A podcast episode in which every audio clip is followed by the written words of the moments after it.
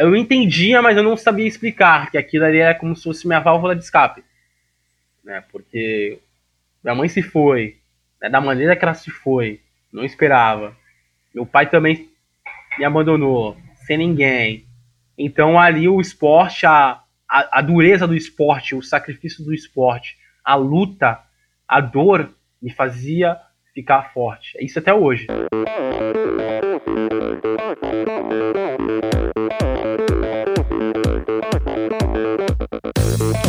Olá pessoal, aqui é o Nalberto Vôlei. Olá, aqui é o Paulo Kakinov.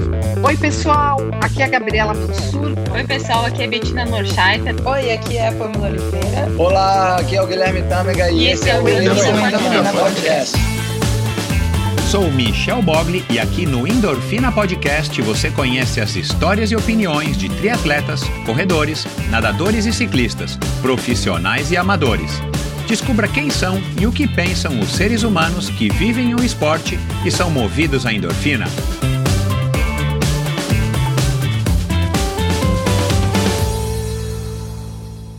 Olá, seja muito bem-vindo a outro episódio do Endorfina Podcast. Esse e todos os episódios são editados pela produtora Pulsante. Siga arroba produtora Pulsante no Instagram. Bom, começando mais um episódio, um episódio que eu que também me, me surpreendeu bastante, o episódio que eu já gravei agora no comecinho do ano, e só estou conseguindo publicá-lo agora, mas um episódio que me surpreendeu desde o momento em que eu fiquei sabendo a história do Lucas, assim como me surpreendeu o episódio, ou ter conhecido, né, na semana passada, a Aline Rocha, convidada da semana passada, né, eu, eu a conheci faz duas semanas apenas, e, e que, se você não ouviu, vale a pena ouvir, que sofreu um acidente automobilístico aos 15 anos de idade, que lhe tirou o movimento das pernas e a partir de então ela conheceu o esporte no processo de reabilitação, lá no Sara Kubitschek, em Brasília, aliás, já foi citado aqui por diversas, diversas pessoas portadoras de deficiência, e que é um supra-sumo aí no, no mundo, uma referência em termos de reabilitação. E, e depois ela acabou conhecendo a corrida, da corrida que já ganhou diversas vezes a São Silvestre, já, já ganhou Maratona de São Paulo, Maratona do Rio, e já participou das, de quase todas as Six Majors com resultados super expressivos, top 5, top 10. Ela acabou enveredando faz alguns anos para o esporte de neve, e nisso tudo, né, que é o cross country, ela escolheu, e nisso tudo ela já participou de três Olimpíadas, está em busca de mais duas tanto a Paralimpíada de Inverno quanto a de Verão, né? Primeiro a de Verão, depois a de Inverno. E uma pessoa fantástica, eu tive lá também no Centro Paralímpico assistindo uh, algumas competições no Open de, de paratletismo faz também aí 10 dias e tive o prazer de, de conhecê-la, conhecer o Fernando, marido e treinador dela, e outras pessoas que eu estou é, me organizando para trazer aqui para relatarem as suas histórias para que vocês também conheçam. E é uma pessoa incrível que eu jamais é, imaginei né, que meu caminho cruzaria com uma pessoa como a da Aline, como a Aline, e graças ao Endorfina, então, eu tive esse privilégio e continuo tendo, assim como foi com o Lucas, um episódio que eu gravei ainda no finalzinho do ano passado. Tive algumas questões aí antes é, para poder publicá-lo somente agora, né, Lucas? Mas valeu a pena, com certeza vale a pena conhecer a história do Lucas. E a história do Lucas é uma história é, tão incrível quanto a da Aline, mas uma história completamente diferente.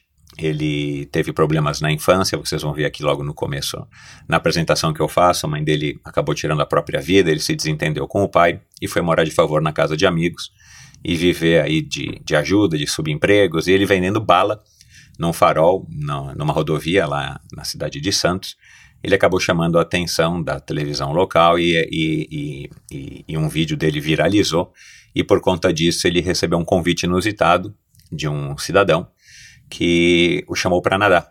E aí, desde então, ele se tornou um nadador de águas abertas, um garoto que jovem, tem 25 para 26 anos, que sonha em conquistar o mundo através das suas braçadas. Então, de vencer o preconceito, de vencer as barreiras sociais, de ascender na vida, de ser alguém um cidadão do bem, um cidadão é, é, digno de, de viver uma vida digna, né, como todos merecem. E o Lucas está tentando é, alcançar os seus sonhos, os seus objetivos através do seu próprio empenho, das suas próprias braçadas. Então foi uma história fantástica, um cara incrível. A gente falou aqui de força, de motivação, de invisibilidade social. Ele é um cara, claro, que fala com muita propriedade a respeito desse tema. Falamos de oportunidade, falamos de trauma, de raivas, de, das marcas, dos sonhos dele. Então foi uma conversa incrível. Você é, tenho certeza que você vai curtir.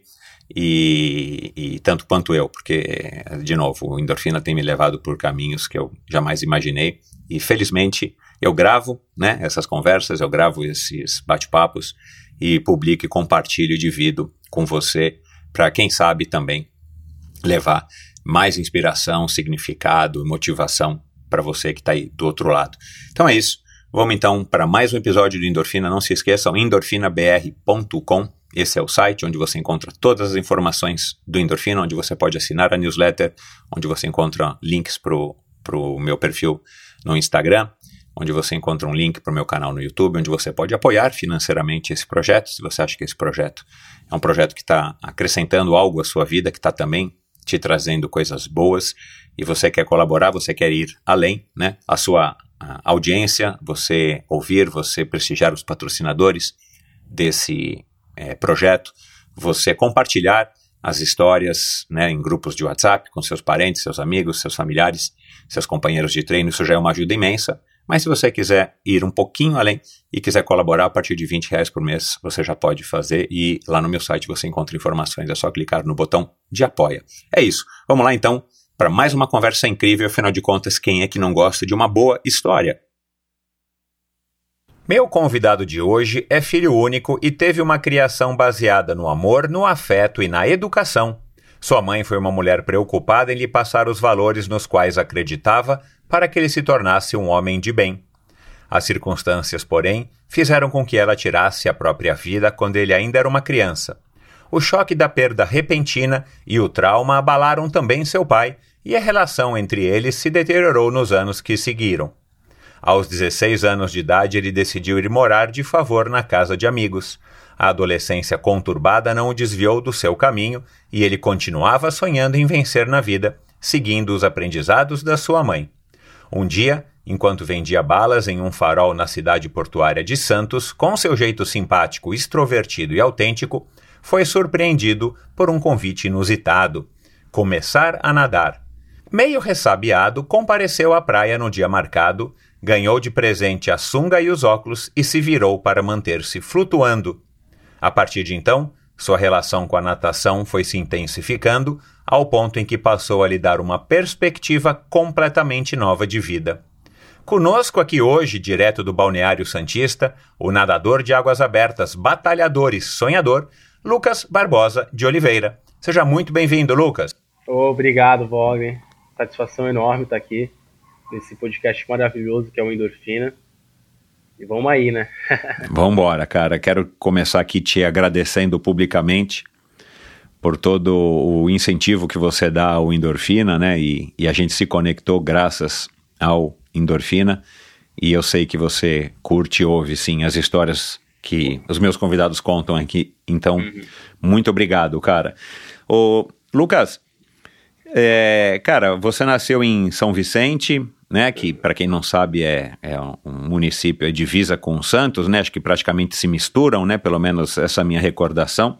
Isso. É, o meu segundo triatlon, cara, da vida, o primeiro foi em Angra dos Reis e o segundo foi em São Vicente, embaixo da Ponte Pêncil. É. E além de alguns poucos triatletas corajosos, havia alguns triatletas ratazana, né? Que, que na época eu lembro que a gente se impressionou um pouco e, e a gente falou assim na largada, tipo, tomara que a gente não beba muita água, né? Do, do mar, porque os ratos ali impressionaram a gente. Eu acho que é, deve estar tá bem melhor hoje, né, cara, essa situação. É. Você nada nesse mesmo mar ali perto da Ponte Pêncil? Isso, isso, isso. Ali na, Mas tá limpo, na, Lucas? Na, ah, nem tanto assim, né? Tem dias de ressaca que teve, tinha. Achei até uma bíblia lá, velho. Móveis e tudo mais, dias de ressaca. É Caramba, é meu. É complicado. Eita, nós. É. Mas enfim, cara, é, mas você, né, assim, eu não sei se você se ofende é, de, das pessoas te chamarem de Santista, né? Eu sei que você é um Vincentino, Mas, Uhum. assim, eu tenho a impressão que é mais ou menos a mesma coisa, né? E, e- e- e São Vicente é uma cidade que acabou ficando, é, sei lá, é, sob a sombra de Santos, né? Dada a importância do Porto, né? Eu acho que tem um histórico também do time de futebol, do Pelé. Acabou que São Vicente ficou mesmo ali a biquinha e a Ponte Pêncil, não é isso? Isso. Tá, então legal. Por que, que eu tô te perguntando isso, cara? É, E eu vou falar Santos, né? Mas vamos incluir São É meu, Vicente. so- meu, meu sonho mesmo, é, quando eu morava em São Vicente, era vir pra Santos. Ah, é? É, eu não sei se percebeu que eu sou vicentino, mas eu, opa, eu quero ser santista, né? Olha Tanto lá. que hoje eu tenho um orgulho, né? Eu gosto Isso. muito de, Santos. É, legal. Então que- pronto, a gente está na mesma página aqui que eu, que eu vou falar aqui de, de Santos, tá? É, e eu te falei, né, cara, assim, o, o meu pai e minha mãe tinham um apartamento em Santos, porque eu tenho, um- tinha uma tia que faleceu, mas eu tenho primas que moram aí em Santos desde que elas nasceram, né? Então eu tenho uma ligação é, já familiar com Santos, e depois, por conta do triatlon, né, e esse é o assunto que eu queria falar aqui agora, eu acabei tendo uma ligação mais especial ainda com, com a cidade. Agora, Santos é conhecida, é, eu acho que talvez até antes da natação, de Unisanta e tal, pelo triatlon, né, graças aí ao trabalho do Núbio, né, que já tem mais de 30 anos à frente aí do, do Troféu Brasil de Santos, e você deve ter ouvido muito falar, né, de, Isso. das provas de triatlon, mesmo quando você não estava ligado na natação. É, E, e tem aí agora essa tradição, né, de Unisanta, tem vários nadadores e, e, e- tem também, acho que uma ligação, como eu falei aqui no começo, né, com o esporte por conta do time de futebol, do Pelé e tudo mais. É, teve aí um ciclista é, de classe mundial, o lendário Cláudio Clarindo, que você disse que não conhece, mas é um cara aí que fez história também para a cidade. E desde a, dessa minha época de envolvimento, de amizade com o Cláudio, que foi muito pós, muito depois da minha fase como triatleta, eu, eu, eu percebi, ou caiu a ficha para mim, de que Santos tinha, Santos barra São Vicente, tinha uma vocação muito grande para o esporte. Né? Eu lembro de ter ido para Santos e ver já, é, talvez até mais avançado do que aqui em São Paulo, as ciclovias, né? as bicicletas de, de compartilhamento e tal. Como é que tá Santos hoje? Faz um bom tempo que eu não vou, tô devendo uma, via uma ida a Santos, inclusive eu vou te, né, te avisar e a gente vai se encontrar. oh, Mas como é que é, cara? Você concorda com isso? Santos tem mesmo uma vocação? É uma cidade bacana para se fazer esporte, para se praticar esporte? Ou isso, Ah, na tua opinião, não é muito a realidade de quem mora aí? Ah, eu sou muito é, suspeito para poder falar isso, né? Porque meu, é, Santos me abraçou muito, né? A minha história, assim, foi. é, juntou todas as pessoas, todos os jornalistas, a imprensa Santista me divulgou muito. Então, eu ganhei uma confiança enorme aqui em Santos, né? Hoje Uhum. eu tenho, recebo milhares de mensagens, né? Do Uhum. aqui, o meu povo, né? O povo Santista que me apoia, me ajuda. É, em várias coisas, em vários fatores, até desde a alimentação, é, nutricionista, psicólogas, enfim. Então, eu, para mim, Santos é uma cidade maravilhosa se tratando do esporte, assim. Aham. Ele abraça outros esportes muito bem, né? A gente tem, tem a- hoje o órgão a FUPES, né? Que tem 512 Que é muito legal, atletas, é. E são atletas de surf, canoagem, é, balé, taekwondo. Então, eu gosto muito de, de Santos e com, com toda certeza, né? Tem o triatlon, porque o triatlon eu conheci através do Paulo Miyashiro na TV. Ah, legal. Miyashiro, ele, ele aparecia muito, né? Em competições, até uma também no Esporte Espetacular, se eu me lembro. É, Era o Fast Triathlon, né? O, Isso, o, Fast Miyashiro, Triathlon. as, as meninas fizeram muito sucesso nessa época, que era o esporte de verão, né? Era o módulo É. do, do- da Globo lá, de Globo Esporte de verão, né? Isso, isso. Aham. É, eu, eu, falo, eu falo isso porque, tipo assim, é- eu sou visto como uma nova geração, né? Essa galera de, no final dos anos no, é, 90 para 2000, para 2000 e pra cá, né? Então é uma nova geração que já vem conhecendo já essas pessoas, pelo menos aqui a gente de Santos. Tipo, Miyashiro, Ana Marcela Cunha, né? E- Entre outros que não sejam do teatro. No teatro eu conheci é, só o Miyashiro, Uhum. que foi um cara que marcou muito aqui em Santos, né? Marca até hoje, assim, muita, muitas das pessoas que entram na natação, não tem Uhum. como não saber quem é o Miyashiro. Exato, e é. a Unisanta, pra mim, assim, os atletas é, Léo de Deus, Nicolas Santos, Ana Marcela Cunha, né? São pessoas que. O Márcio Latuf são pessoas que são uma referência pra gente, né? Que legal. Não é só pra mim, né? Aham. E, e- e talvez é, muitos dos ouvintes não conheçam né, a, a cidade de Santos, mas é uma cidade é, relativamente pequena, né? Média. Você sabe quantos habitantes tem Santos? Eu não faço Deve ideia. ter 400, 500 mil habitantes. Mais ou É. menos, né? É. Não, não é uma cidade pequena, mas é, é uma cidade que, né, perto de São Paulo, é, é- é muito Isso. pequena. E, e- e- e como ela é delimitada, claro, né, pelo mar, né, a- é, você, você tem toda a questão de que a cidade acaba crescendo para trás e tem o porto, quer dizer, é, e aí depois tem a- o Guarujá, e depois tem a Rio Santos, Bertioga, né, que eu, eu sei que o Cláudio fazia muito um treino por ali e tal.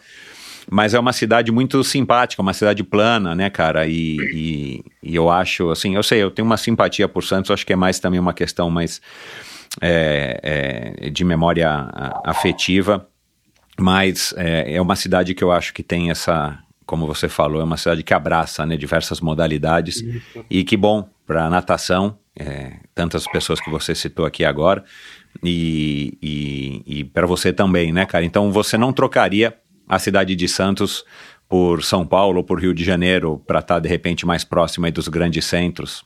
Ah, ó, eu eu sou muito simpático ao Rio, assim, o Rio de Janeiro. Eu tenho um- pessoas, eu tenho um- uma grande classe que me conhece de lá, entre que esse mundo do esporte meio que me ajudou muito a, a me dar voz e fazer sentido também outras coisas na minha área que eu antes talvez demoraria muito e através do esporte eu consegui fazer com que isso é, se torne mais rápido. Por exemplo, eu, tinha vontade antes de gravar um documentário. Hoje eu consigo fazer isso. Eu estou fazendo introdução a esse documentário sobre minha história de vida, meus treinos. Eu tinha vontade antes de, sei lá, lançar uma música. E hoje eu já tenho, consigo fazer isso através do esporte, né? O Uhum. esporte me deu muita voz em vários sentidos. Assim, porque a galera meio que se compadeceu muito com a minha história, né? Eu saí em algumas, algumas matérias muito, muito importantes e a galera se identificou muito comigo. O povo brasileiro se identificou muito comigo. Com aquela, Sem dúvida. aquele lance de- do, do- do trauma, dos fantasmas do, do passado, a extrema pobreza, a miséria, vencer tudo isso e continuar seguindo em frente, ser feliz.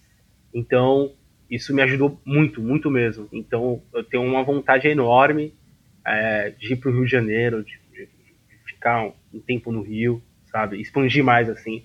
Porque eu vejo que, a, pelo menos aqui em Santos, é um, você consegue atingir bastante gente. Eu atingi muita, muitas pessoas que me conhecem aqui em Santos. Mas só que o nicho fica muito pequeno ainda. Você quer expandir mais. Então, com, com toda certeza, assim, o Rio é uma coisa que eu penso lá na frente de, de chegar lá, fazer também uma caminhada lá, alguma coisa lá que eu tenho em mente pensando aí, junto com alguma uma equipe que eu tenho para me ajudar. Então, Legal, cara, que bom. Ô, Lucas, cara, isso eu ia abordar esse assunto mais pra frente, mas já que você tocou nesse nessa questão aqui agora, a história da tua vida até agora é uma história que tem de fato um, um apelo muito grande, né, cara? E na minha pesquisa para gravar contigo, assim, é, é- é- a- as manchetes são essas manchetes, né? Uma manchete significa isso, né? Você resumir em poucas palavras e criar um apelo para que as pessoas em- eh, se interessem pelo que está escrito depois na- nas matérias, né? Ou nos vídeos e, e tal, nos podcasts. Mas essa história do vendedor de bala, né? O fato de você ter passado por traumas na tua infância, que são traumas severos, e, e, e de repente você se encontra ali através do Cláudio na natação novamente, você que tinha nadado anos antes ali quando garotinho no SESI por conta do teu pai e tal. É, é uma história que dá para fazer um livro, dá para fazer um filme, dá para fazer um documentário, dá para fazer 1552 podcasts, né, cara? mas, mas uma coisa que me chama a atenção, cara, nas matérias que eu li, principalmente nas que eu ouvi, nas matérias de televisão e tal, nos podcasts, é que você você é um cara que tá. é, eu tenho a impressão, né, que você é um cara que incorporou isso pro bem para você conseguir, através dessa atenção que num primeiro momento as pessoas têm pela sua história, para você chegar onde você quer, como se fosse um, um instrumento. E não estou falando num sentido ruim, muito pelo contrário, num sentido bom, porque você usa isso a teu favor. Você não é um cara que está falando aqui comigo e, e daqui a pouco né, vai fazer aquela cara de pena e todo mundo que estiver ouvindo vai ficar com pena, muito pelo contrário. Uhum. É, as pessoas querem se inspirar ou se inspiram ouvindo a tua história. Mas quando é que foi que caiu a ficha, cara, de que você poderia transformar as adversidades do passado, que ninguém consegue mudar, né? A verdade é essa, né? É. Em maior ou menor grau, as, as tragédias e os dramas, e todo mundo tem, né? Como é que. Quando que você percebeu que você poderia transformar isso, não somente em combustível interno, que eu acho que isso te move, eu acho que isso é o que te dá força para você seguir em frente, né? Você olhar para trás e falar, cara, eu não vou me definir pelo que aconteceu na minha vida, eu quero construir a minha própria história, é, mas eu não vou conseguir me livrar do que aconteceu. Mas eu quero também usar isso a meu favor para que eu chegue aonde eu quero chegar e no final eu quero saber onde que você quer chegar. Mas enfim, quando é que caiu essa ficha, cara? Assim, tipo, eu não vou, é, sabe, pagar de coitadinho, né? Na, na expressão aí é, mais, mais das ruas. É, eu quero sim usar essa tensão que as pessoas têm para é, com a minha história para poder usar como um degrau, um instrumento para eu chegar onde eu quero chegar? É, nossa, é uma pergunta muito interessante, Bob. É, isso, isso aqui já é um combustível para mim. É, essa pergunta, tá aqui contigo falando sobre isso, sobre minha vida. Eu percebi que minha vida já ia mudar quando é, eu vi eu, o primeiro empresário, quando eu tinha saído viralizado na, na internet, né? essa viralização não foi uma coisa que eu pedi, né? A gente está tá tão escasso hoje em dia de pessoas verdadeiras na internet que eles trazem essas pessoas de fora da vida real, que são uma pessoa da vida real. Sou um trabalhador que trabalhava na informalidade, não consegui é, se encontrar no mercado de trabalho, né? E por, não podia esperar, porque se eu esperasse alguém querendo me contratar, entreguei diversos currículos, é, e-mail, porta a porta, não consegui nenhum trabalho, então fui atrás do meu trabalho, que foi a venda de balas, coisas que eu fazia já no passado. E mais adulto também voltei a fazer. Já trabalhei também como servente de pedreiro, enfim. E quando eu comecei a trabalhar ali, eu percebi, é, quando eu viralizei, saiu é, isso tudo pra mídia, enfim, tiraram uma foto minha que não foi premeditado nem algo, algo pensado, eu tava na rua trabalhando e bateram uma foto minha. Ou seja, sem minha autorização e eu não pedi nada disso. Aí eu fui para casa, foi num dia de chuva, e me ligaram, falando assim: é, Lucas, você tá na internet e, e tá rolando sua foto aí em todos os posts aí de Santos, enfim, falando de você. E eu te conheço, eu tô de costas nessa foto, não tô mostrando meu rosto. E era eu ali. E muita gente mandando mensagem para mim. Assim, nossa, já comprei bala desse garoto, ele tem uma educação simpática, ímpar, enfim. Isso aí já foi um combustível, já sabia que minha vida ia mudar na hora, porque eu fiquei surpreso. É, eu estava fazendo um bom trabalho ali. Eu nunca imaginei que eu é um pacote de bala minha custa um real aquelas balas de eucalipto. Não sei se você já mora em São Paulo, né, Bob? O pessoal passa ali, deixa o pacote de bala e tal. E eu fazia um trabalho diferente, eu conversava com as pessoas, né? Eu falei, eu tô aqui nesse trabalho, nesse setor, mas vou dar o meu, meu melhor. Eu aprendi isso muito cedo com a minha mãe, né? Enfim, que era uma pessoa batalhadora, guerreira, que corria atrás dos objetivos dela, né? Por ser também uma, uma mãe, preta, periféricas, essas coisas todas que também contam. Não tem como não falar sobre isso, né? Porque é a realidade do nosso Brasil. E queria sempre uma vida melhor. Então, tipo, ela tentou, ela tentou fazer isso, proporcionar uma boa educação, estudei no SESI, tive uma vida privilegiada, né? No sentido assim, eu falo privilégio ter uma roupa para vestir, né? Uma comida e uma cama. O privilégio é esse, né? Aham. Para muitos aí, 70% da população não tem isso, né? Muita gente não tem, né? Então, quando eu percebi isso aí que ia mudar foi quando um jornalista entrou em contato comigo. Eu falei, nossa, velho, eu nunca conversei com um jornalista, nunca conversei com uma pessoa assim que, que me procurou maior do que eu, sabe? Financeiramente falando, é, tá inserido no mercado de trabalho maior que eu, porque eu sempre era o cara invisível ali, né? O cara que tava servindo um copo d'água, o cara que tava servindo, é, fazendo a, a parede, de uma casa. Então, quando eu percebi que alguém estava me procurando para saber de mim e falando para mim de igual para igual, queria alguma coisa minha que não fosse o, o meu trabalho em si de mão, né? Minha força de trabalho em si, o que eu tinha para falar, eu já percebi total que minha vida já não ia ser a mesma, né? Então, aí eu aproveitei isso também, né? Aproveitei isso de uma maneira boa, né? Foi difícil no começo, porque é, muitas das pessoas que estavam ali comigo, estavam comigo, meio que me julgaram, nossa, você tá se aproveitando, você tá fazendo de um próprio coitado, mas não. Pelo contrário, né? Eu queria mostrar que, tipo, eu vi que eu podia ter um, um campo maior. Eu vi que eu podia ser uma referência para os meus, né? Então aí eu aproveitei isso, isso me deu uma força maior, porque é, lutar por uma, uma causa, de, pelo menos pra, no, meu, no meu ver, é, me deixa mais forte, me dá um combustível maior. Lutar por alguém, sabe? Que não seja só eu. Então, já percebi total que minha vida ia ser diferente. E aí foi indo. Eu fui meio que Isso então antes onda. da natação, né? A natação Isso, é mais uma plataforma, né? Primeiro começou com a sua história. Isso, com a minha história. Então, ou de uma maneira ou de outra, meio que eu já ia estourar, como que o pessoal diz, né? Porque o pessoal viu que eu tinha. É, eu era, fui formado como técnico de enfermagem, para quem não sabe, através da venda de balas e doces e salgados, que eu trabalhava na região e fora também, nas estradas de São Paulo. Eu trabalhava naquele pedágio ali da Imigrantes, o mais caro que tem, né? Que acho que tá 32 reais, né? Cara, absurdo. Uhum. pra cá, absurdo. Uhum. Eu trabalhava ali, né? Lá por ser um comércio é, ilegal, né? Então a, a polícia rodoviária é muito truculenta com os ambulantes ali, né? É a realidade mesmo. Tu põe qualquer filme aí sobre, sobre isso, né? Você vai, vai encontrar mesmo que é assim mesmo. Toma mercadoria, é, spray de pimenta, caça mesmo ali a gente como se fosse ladrão. Uhum. Né? Então uhum. passei por isso também. Então, meio que eu juntei tudo isso que eu passei de vida, e quando veio, veio essa oportunidade, a gente que eu que veio de, vim, vim de baixo, a gente sabe que não pode deixar passar, né? Muitos dali tem muita gente, muita gente boa, né? É, que vem de baixo, né? Que é uma oportunidade para poder ajudar os seus ou se ajudar, né? Enfim, de mostrar o que, que veio de verdade pro mundo, porque de verdade a gente é tão invisível para as pessoas, né? Tipo, a gente é só mais uma pessoa ali, mais um que tá passando, mas é uma vida, né? Tem uma vida por trás, tem uma história por trás. Né? É, é, essa questão da invisibilidade social, né? Não sei se é assim que se fala, é, que você está se referindo, né, cara? É um, é um problema tão grave, né, cara, que a gente vive num país com tantos problemas, né, cara?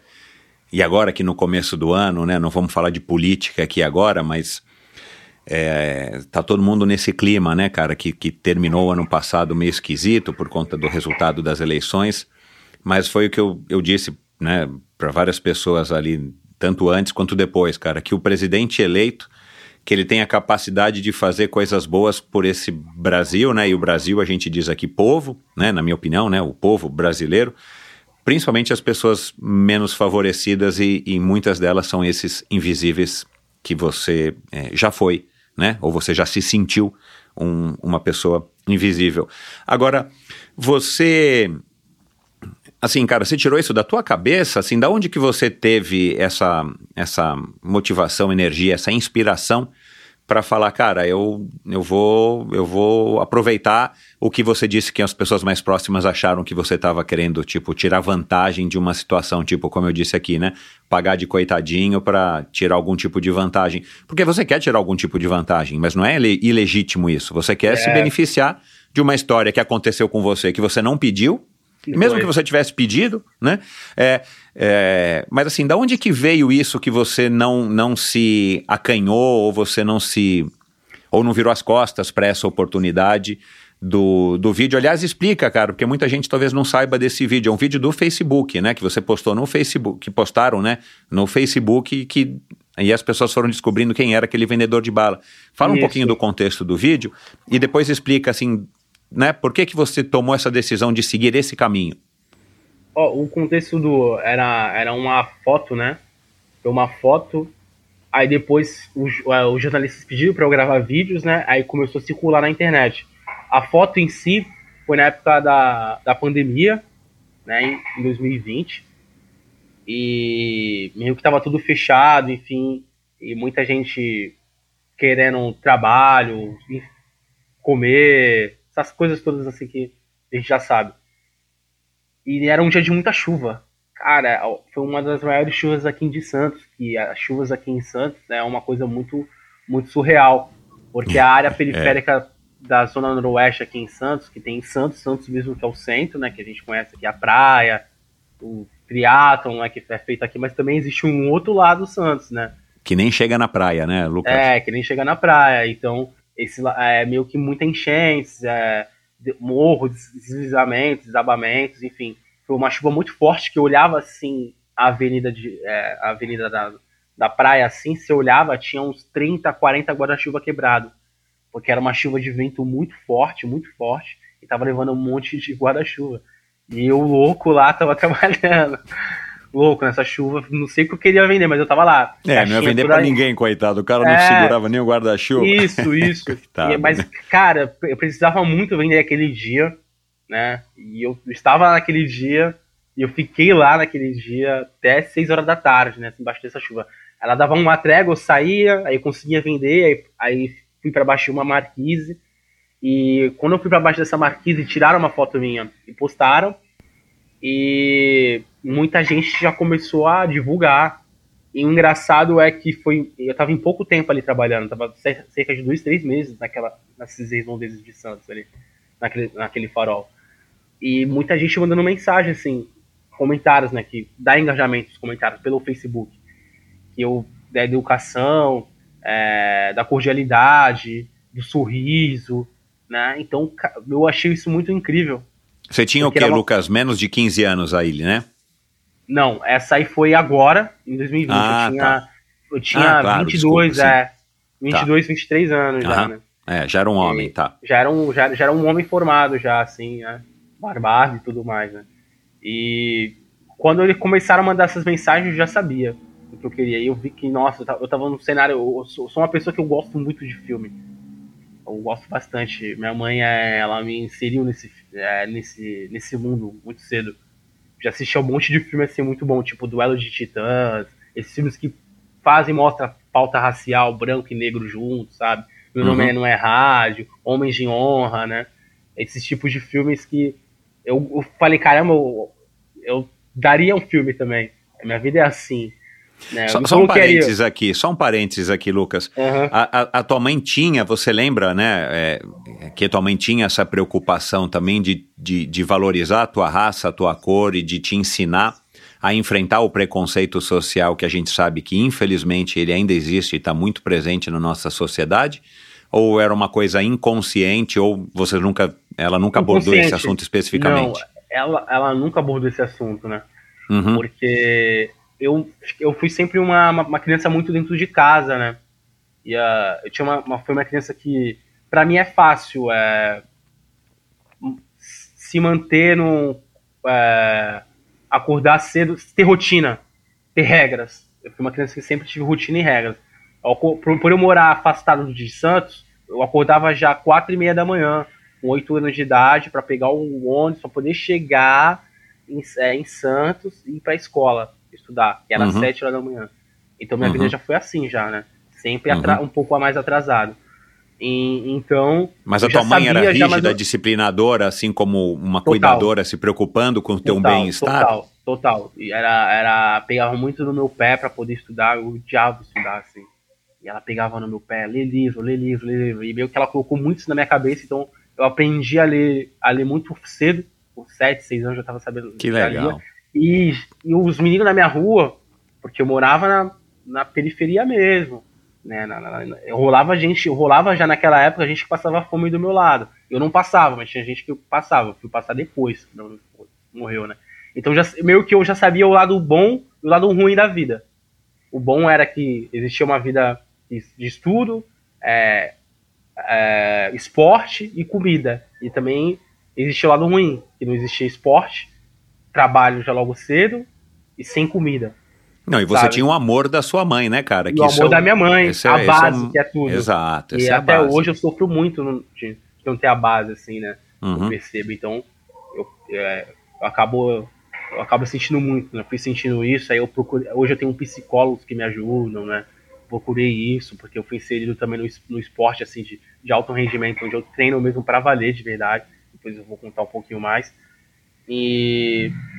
Então já, ela nunca, nunca, nunca mencionou sobre isso, mas só que eu, eu- quando você passa, que nem eu, eu, eu ficava muito tempo dentro de casa, mas quando você vai pra rua, aí você sente na rua as piadas, os, os olhares, né?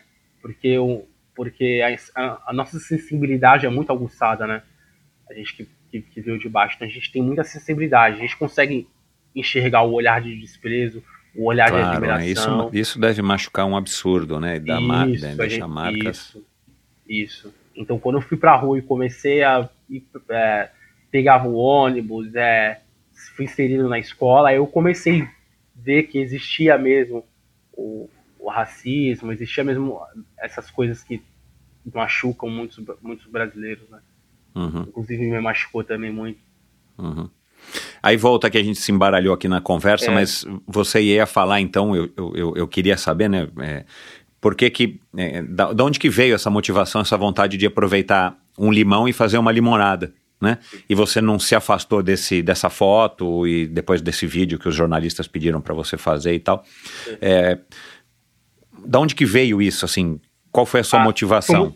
Foi, foi muita influência de fora. Muitas das pessoas que mandaram mensagens pra mim, algumas pessoas que queriam me ajudar, elas falaram, eu, ti- eu tinha muito medo. Talvez se essas pessoas não fossem, é, não fossem colocadas na minha vida, né? Pessoas externas que me conheceram depois da divulgação, né? Da, da fama, querendo ou não, porque é, é uma fama quando você é, quando você recebe, acho que a, na, na recebi foram 13 mil comentários Nossa. é muita coisa, né? Uhum. 13 mil comentários em vários posts, né? E, meio que as pessoas querem, uns vêm pra aproveitar, outros vêm pra ajudar. E eu meio que se agarrei as pessoas que iam pra ajudar e, e falou, meu, você tem que falar mesmo do que você aconteceu contigo. Eu falei, pô, não vou falar o que aconteceu comigo. Uhum. Os caras vão achar que eu sou pobre e coitado. Eu pensei nisso, entendeu? Não vou ficar falando sobre isso. Porque pra, pra mim é normal isso, né? Mas eu percebi que pra grande maioria não é normal isso que eu passei e que outras pessoas passam, né? Não é normal. Porque pra mim é- achava que todo mundo passava por isso, né? Enfim, mas não, percebi que não, né? Uhum. É, todo, passar por tudo isso e se manter íntegro, sabe? Acho que é- vai mais longe isso, né? Tem gente que passa por tudo isso e não se mantém íntegro Uhum. escolhe outros caminhos de maldade. Eu não se- com- se mantive íntegro, com, com pouco recursos, mas mantendo minha honestidade, dando minha cara a tapa, né? Uhum. Aguerrido. Então, é, eu percebi que eu podia criar uma- um, novo, um, um novo contexto para tudo isso. Ser uma voz, assim. Uhum. Eu percebi que eu conseguia ser uma voz. Ô, ô, Lucas, é, a gente está falando então né, de 2020, que foi quando aí depois você voltou a nadar, você que tinha nadado é, garotinho, mas só para contextualizar, dos 16 mais ou menos, quando você deixou a tua casa, deixou o teu pai, né, e, e, enfim, foi procurar os teus caminhos, né, por, por uma relação meio conturbada com o teu pai, alcoolismo e tudo mais, é, dos 16 aos 22 você acabou terminando o seu segundo grau, você fez esse curso de enfermagem.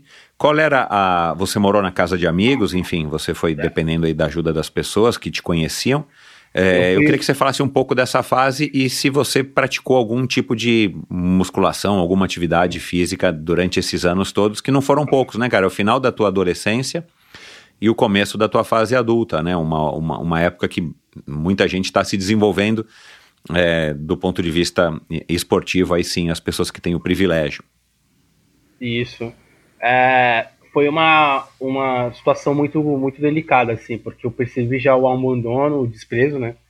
Quando meio que eu perdi minha mãe, eu senti muito isso, né? A mãe é uma coisa surreal, né? Mãe, assim, é um amor que quem tem dá valor, de verdade.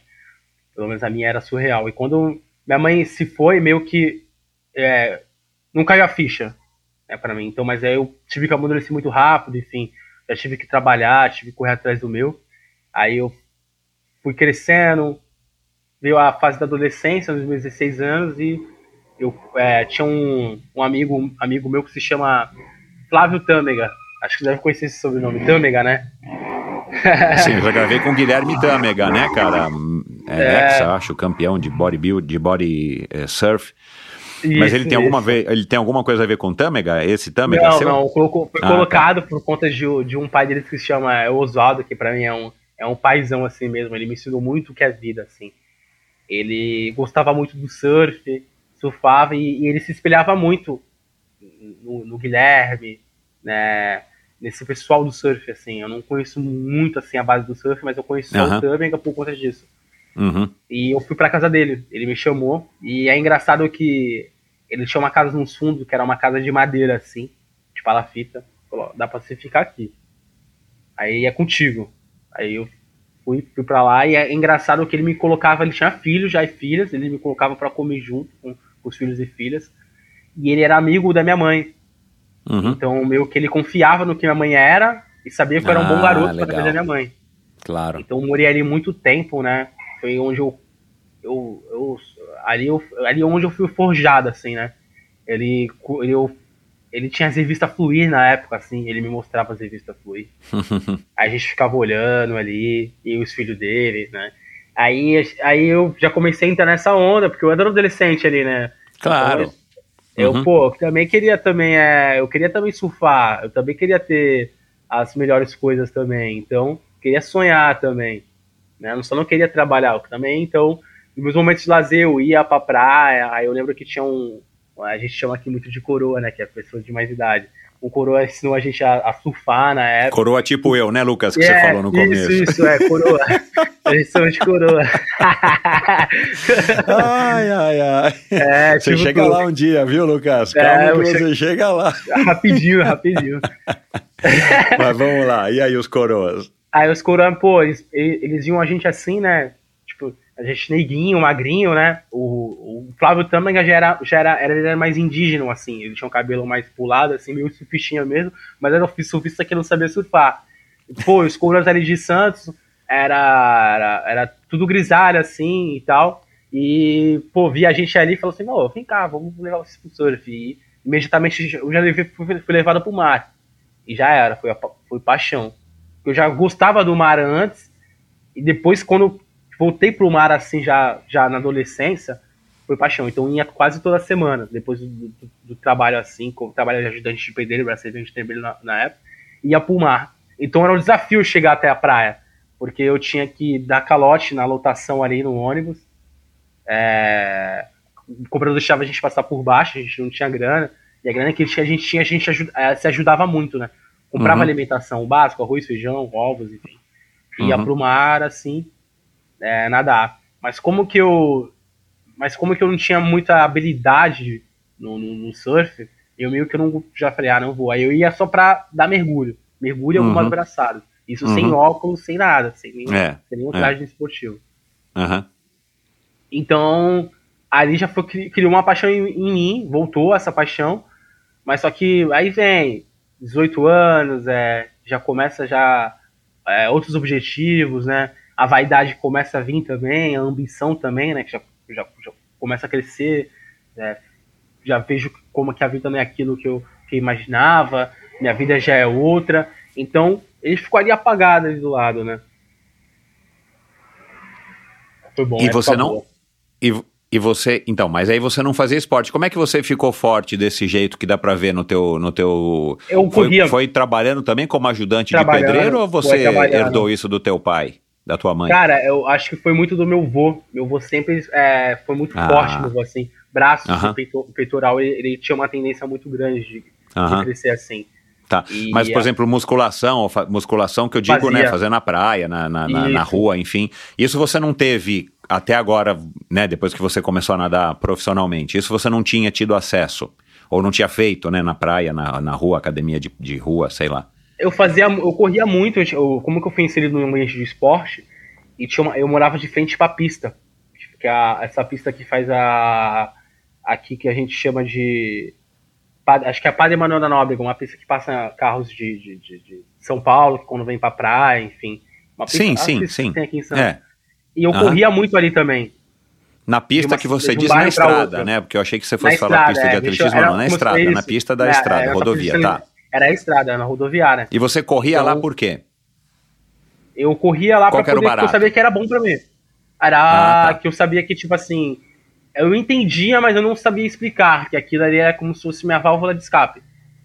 Né? Porque minha mãe se foi, né? da maneira que ela se foi, não esperava.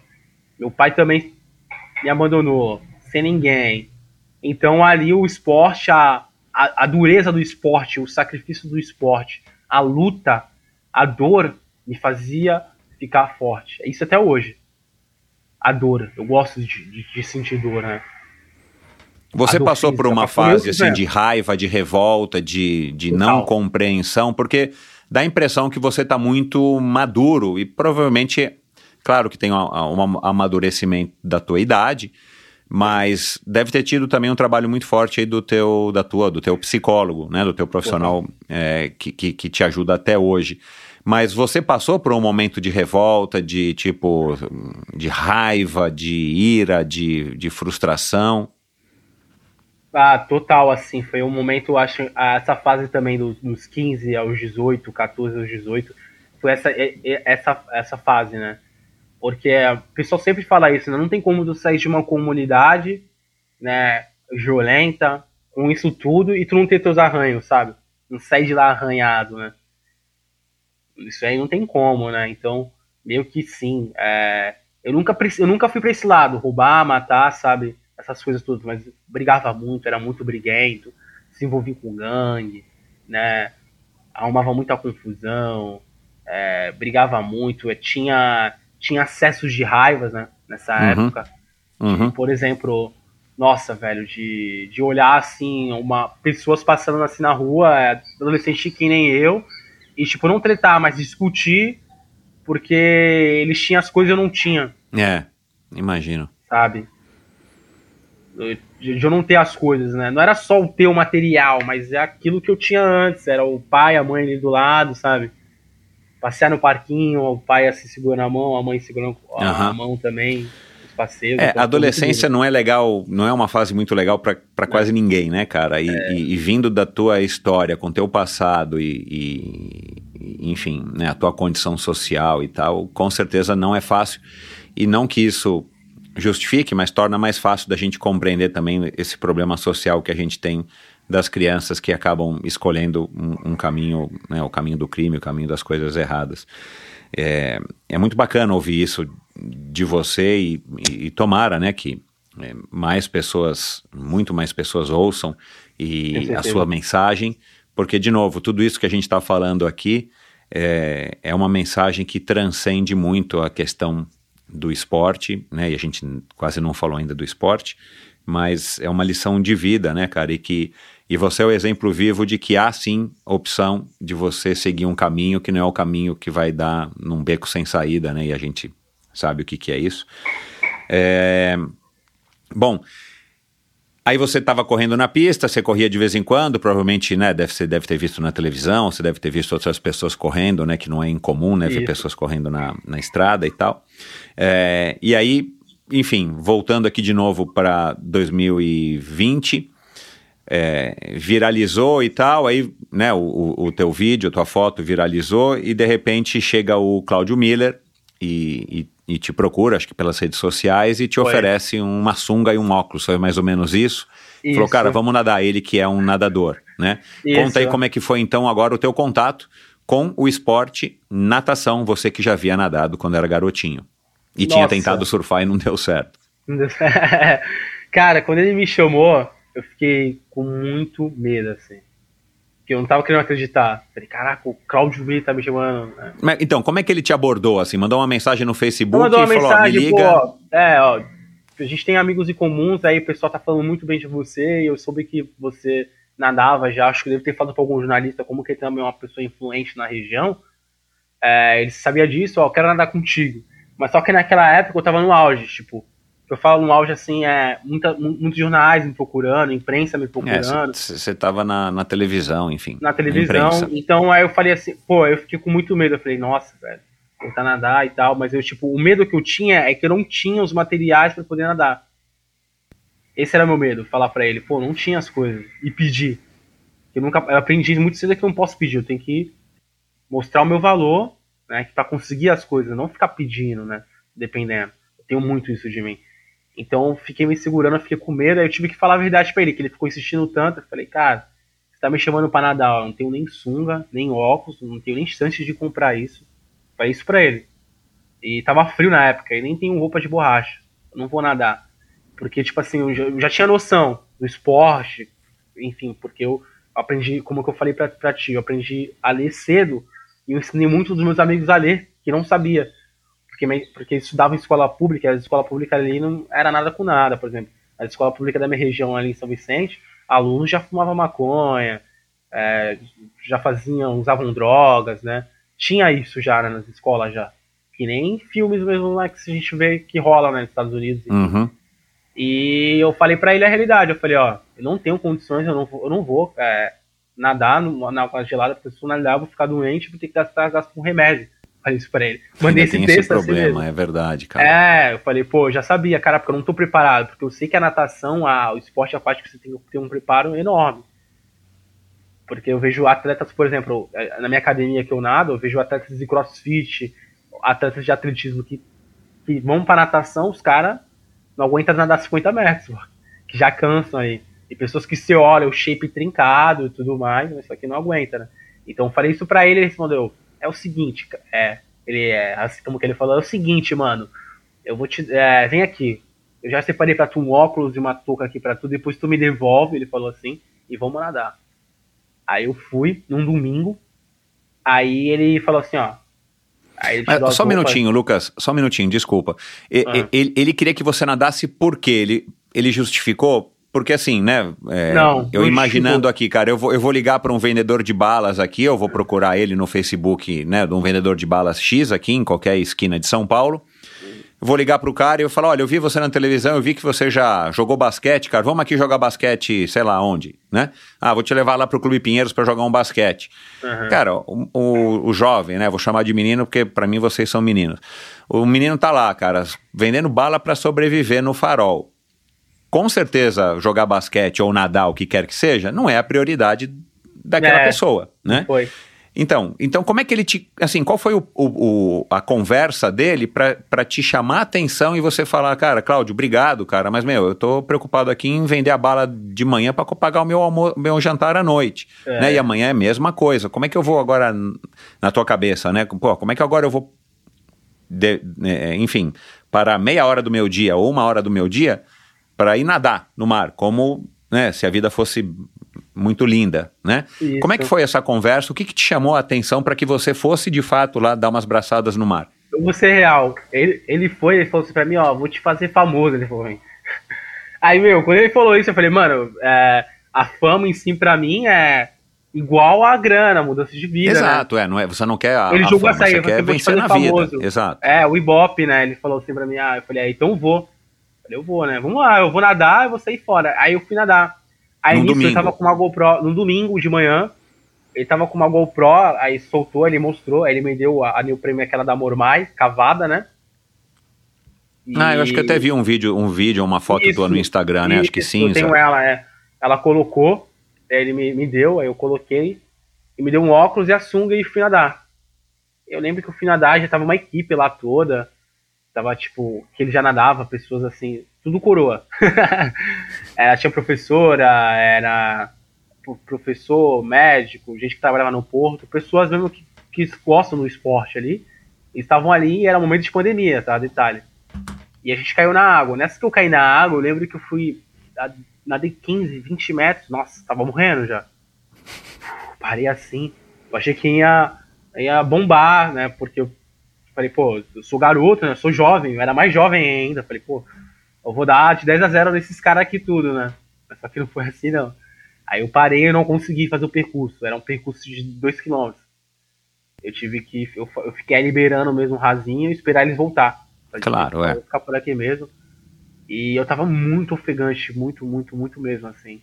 Não sei se era muito tempo sem, sem nadar, e, ou se era muito tempo cheirando é, combustível de carro, né? Essas coisas todas, o farol ali em si, né? Pedágio, imigrantes, rodovias, né? Aquilo tudo assopando um caminhão no meu peito e inalando aquilo tudo. Talvez é, eu já sabia, eu sabia que era já um cansaço diferente já. Uhum. Aí a gente nadou e tal, e isso, ele me deu todo o material no final. Ó, isso aí é teu. Eu, aí meu olho brilhou. Eu chorei assim, né? Porque eu era, eu era acostumado a ver a revista Fluir, pessoal tudo usando essas coisas, tudo, essas, essas- essas roupas de marca, né? O surf em si, numa casa de, de, de madeira. E, pô, e hoje eu tava usando essas roupas, né? E eu tava, sei lá, o, o cara tinha uma GoPro, que na época, na, pra gente assim, é incrível isso aí tudo. né? É claro, uma coisa caríssima. claro. É, pô, eu falei, caraca. Mas ele então não fez um filme de você porque você não nadou. Não, não, não. Ele só mostrou essa parte. Ele sendo batizado ali, né? Da equipe. E sendo batizado é. Com as, batizado não. Ele me deu as roupas de, de borracha. Aí, como é que ele conheceu alguns jornais aí, é, jornalistas, a TV Tribuna, que é filial da Globo, mandou esse vídeo. E, pô, na hora os caras já queriam gravar com a gente. A gente quer vocês ali, meio que pum. A gente meio que viramos, viramos herói, assim, sabe? Herói mesmo da, da cidade. Todo mundo passava, cumprimentava. Eu lembro que eu, quando, nessa época que eu saí na, na TV Tribuna, eu estava ali na, na, na, na, no farol ali, trabalhando, o, o empresário de BMW me cumprimentava e o lixeiro me cumprimentava do outro lado. Foi muito louco. Que o, o, cara do BMW me dava 100 reais aqui. Eu comecei a ganhar mais dinheiro no farol. Ó, pega aí, eu vi sua história, eu vou te dar isso aqui como tua recompensa. Me dá só duas balas aí. O cara me deu uma nota de 100 reais. Aí eu olhei para um outro lado, fui na mesma hora. Isso é verídico. Olhei para o outro lado, eu vi você e aí, meu nadador, meu nadador caro. Esse cara é que eles chamam de nadador. Tem um jogador caro e o um nadador caro, né? E aí, nadador caro, eu te vi na televisão, aquele jeito todo, né, do povão, né? O cara, o lixeiro lá passando e me cumprimentando assim, nossa, eu me senti assim maravilhado com tudo aquilo. Gostei muito. Aí é, aí é aquilo, né? Aí mexeu com o leão que tinha dentro de mim, né, velho? Nossa, me senti muito forte, assim. Eu falei, caraca, velho, surreal. Eu virei, tipo, tô virando uma referência. Eu virei uma referência. E aí, bom, e aí o que, que você falou, cara? Eu vou agora começar a nadar, assim, de onde que aí veio essa tua vontade de voltar ah. a nadar? Aí, aí já era, foi quando a gente começou a treinar ali de boa, aí foi quando a gente tava gravando pra uma segunda matéria, que era pra o SBT. Não, mas peraí, treinando de boa, você não conseguia nadar nem 20 metros, aí como é que foi? É, foi, na, foi é, no é, outro domingo, foi no sábado, foi não, quando? aí, aí um, a gente foi passou dois meses a semana depois? inteira, a semana inteira treinando ele é, tinha um horário específico. Eles acordavam, era 5 da manhã, se encontrava às 5h45 e caía na água gelada. Que praia, Lucas? Na praia, aquela dos milionários. Ali perto do. Ali perto da. Como que é o nome? Agora eu esqueci, cara. Ulha Pochá. Sabe o Ulha Pochá, né? Que você sobe ali, né? Sei. Era ali. É chamada Praia dos Milionários? É, Praia dos Milionários ali. Ah, não sabia, é, tá. É, tá. Lá, é. Lá, lá, perto da Ilha Porchá, tá. Isso, isso. E ele me, é, a, gente, a gente se falava, a gente passou a se falar muito, muito, muitas vezes, assim, todos os dias da semana. Uhum. Marcava treino.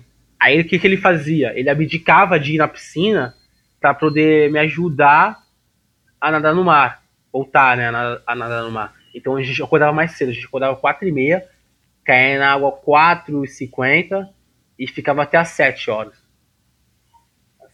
Aí eu e aí depois ele ia, ele ia embora, ia trabalhar, sei lá, tocar a vida dele, e você, e você ia, ia vender bala no farol, você estava trabalhando como auxiliar de trabalha... enfermagem, o que não, estava fazendo? Não, não consegui, eu trabalhava como no farol ainda, uhum. então terminava aqueles treinos e já ia, tomava banho e ia pro farol, vender as balas. Uhum. E eu era muito reconhecido já, já, já não era mais só o, o Lucas Invisível. Uhum. Já era um Lucas atleta já. Já foi formado E os assim, teus Lucas amigos, você estava morando aonde essa época? O que, que os amigos acharam, as pessoas mais nossa, próximas a você? Caramba, os amigos em si, nossa, ficaram, caraca, você estourou. Tipo, eles, eles, eles falavam, só falavam isso, você estourou. Assim, né? Porque eles veem a TV, pessoas que passam na TV, atletas, pessoas de renome, como fama, sucesso e dinheiro. Isso é para todo mundo, né? Uhum. Então eles viram, já acharam que eu tava milionário. Já acharam que eu tava, tipo, muitos assim, né? Já achavam que eu tava, nossa, tipo, vivendo a vida de rei. Mas só que não, tava lá no farol lá ainda. E... Mas só que agora eu tava conhecido. Então as vendas começaram a aumentar, né? Mas só que era muito desgastante, porque eu treinava, voltei a ser na natação e passei a treinar todos os dias. E quando eu quero alguma coisa, eu, eu faço por onde? Voltou logo, a, você voltou logo a ter um condicionamento físico para chegar a nadar 2 quilômetros, por foi, exemplo? Foi, demorou uns 20 dias mais ou menos. Pô, então não foi nada, meu. Foi muito rápido, é, Lucas. Muito rápido. Não é nada, 20 rápido. dias. Uhum. É, 20 dias, demorou 20 dias. Foi, foi, mais por conta mesmo da minha, da minha perseverança ali. Sabe? De, de, porque eu lembro que, meu, eu às vezes eu ia sem comer para treinar. Às vezes a Ô, balinha, a, a balinha de eucalipto que eu vendia, é, eu, eu comia ela como um pré-treino pós-treino. Ei, caraca, meu. É. E cá entre nós, essa balinha é ruim, né, cara? Ela só, Nossa. te- só é doce, né? Só é doce, só é doce, só. Mas, É. nossa, que você comer ela com fome, ali é o nosso é o filé mignon. Ô. Lucas, ô, ô, ô, é, de novo, eu quero, quero é, só tirar uma, uma dúvida aqui. Você. Eu vi um vídeo teu nadando, vi alguns, né? No teu Instagram. Cara, não sei se você estava fazendo uma pose ali e tal, que você estava sendo filmado, mas, cara, você tem um estilo bom, né, de natação. Esse estilo veio do SESI ou você está aperfeiçoando? Tem alguém que, que, que trabalha o teu estilo? Porque o Latuf Viu? não está com você no dia a dia, né? O- Porque você tem um estilo bom, cara, um estilo que, sei lá, na minha opinião, eu julgo um estilo de nadador, né? Isso. É, e não é um cara, um moleque de rua que tá dando braçada e se vira na natação, né? Não, é. De onde É, que eu veio uma- isso? Tem uma frase que os caras falaram. Tem uma frase de uma música que fala que me colocaram no, no time e disseram pra me se virar, então se virei. Então, eu, eu fui entrar, entrei na natação. Eu sabia que a natação é muito forte aqui em Santos, né? Tem a Unisanta, eu conheço o Márcio Latuf pela TV. Eu vi aí quando ele foi participou com o carro de bombeiros. Se não me engano, quando a Ana Marcela ganhou uma medalha no Mundial, ela passou com o carro de bombeiros aqui. Eu não estava lá, mas eu vi na TV. Claro. Então é. eu entrei em contrato com o Márcio. Eu falei, caraca, eu preciso melhorar muito. Eu falei, algumas coisas aqui. Eu tô vendo que eu, a técnica, eu preciso forjar mais, eu preciso ver que eu tô errado. E eu mandei mensagem no direct do Márcio Latuf. Porque o Márcio Latuf é um ícone, assim, pra mim. Ele é a história dele, o que ele fez na natação. Ele não é santista, né? Ele, não é, Não, ele é do interior, ele é do, né? do interior, acho que é, é José, São José do Rio Preto. Ah, tá. É. Uhum. Tá. Ribeirão Preto, em Ribe- Ribeirão Preto, isso. Em Aham. Ribeirão Preto, ele veio de Mas o Ribeirão Cláudio, Preto, é. che- porque assim, como é que você tinha essa noção? O Cláudio chegou e falou, Lucas, agora você precisa melhorar o teu estilo. Não, não, não, não, não, não, não. Eu já tinha essa noção. Eu já tinha essa noção do. do- eu sabia algumas coisas de, de natação e sabia quem eram os ícones da, da nossa cidade. Eu falei, pô, esse cara já Tá. não tá tão longe aqui, a gente mora no mesmo lugar, vou Claro. entrar em contato com ele. É, você é um cara esperto e ambicioso também, né, Isso, cara? Agora, Isso, muito. É, é, é, qu- quando que você, quando é que virou a chave e você falou, cara, eu, eu quero engrenar na natação de novo? Tá, eu- eu, tô tendo dificuldade de entender quando é que foi isso, porque você tá lá vendendo bala no farol, balinha de eucalipto, cara, tudo bem, tá ganhando uma notinha de 50, de 100 aqui e ali, aumentaram as vendas, você ganhou um, tava fazendo um dinheiro maior para você, Aham. É, mas, cara, é um subemprego, você tá preocupado de novo, né, cara, em pagar a tua quentinha ali na hora do almoço e ter grana para voltar para casa. É, Quando é que. Aí você começa a nadar com o Cláudio, começa a nadar todo dia. Com 20 dias, um mês, o que seja, você já tá nadando ali 2 quilômetros no mar, cara, que é excelente, né? Então você, você tinha já essa propensão, essa facilidade é, de condicionamento físico e também de, nadar, porque não é todo mundo que nada, muito menos nadar no mar, né, cara? Assim, Isso. a gente sabe que uma das barreiras do triatlon é essa, cara. Pô, o cara, o cara na piscina até que nada, mas no mar o cara não nada. Isso. Você já fazia mil anos que não tinha nadado numa piscina, né? Que você nadava no SESI numa piscina. É, aí, de repente, você está já entrando em contato com o Latuf.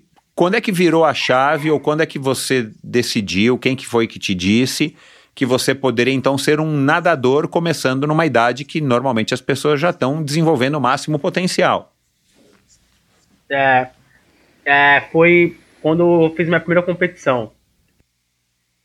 Aí que tá o ponto. A primeira, minha primeira competição. Ele, o Cláudio falou pra mim, ó, vou te colocar na primeira competição aqui de natação, que é uma competição vicentina, ali tudo que se chama. Que são atletas amadores de distância de 750 metros e 1500. E meio Ah, que come- curtinha, começou tá. a afrouxar ali a pandemia. E era, era no mesmo lugar que a gente nadava. Então já, já tava ali mais na frente, porque eu treinava naquele lugar, então eu não tinha medo.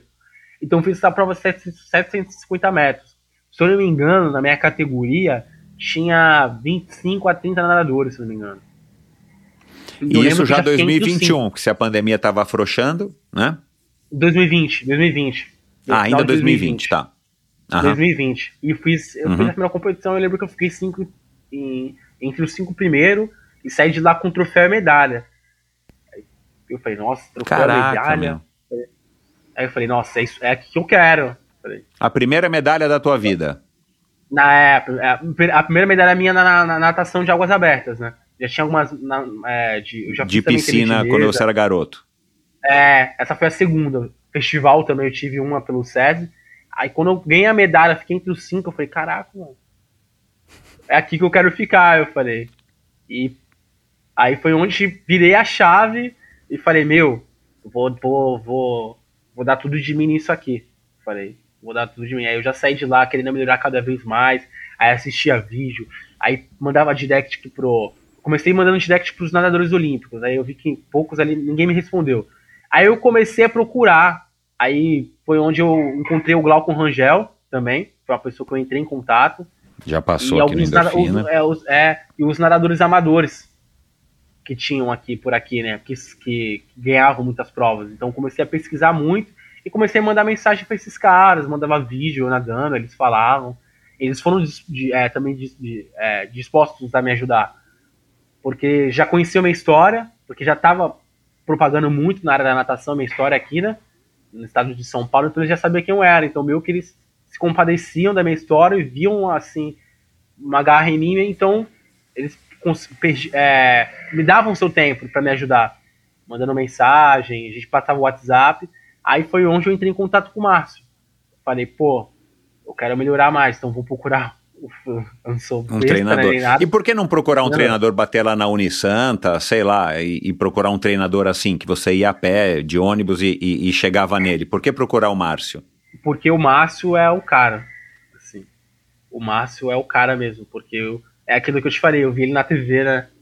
E o que, que eu te falei lá atrás? A TV era uma, algo.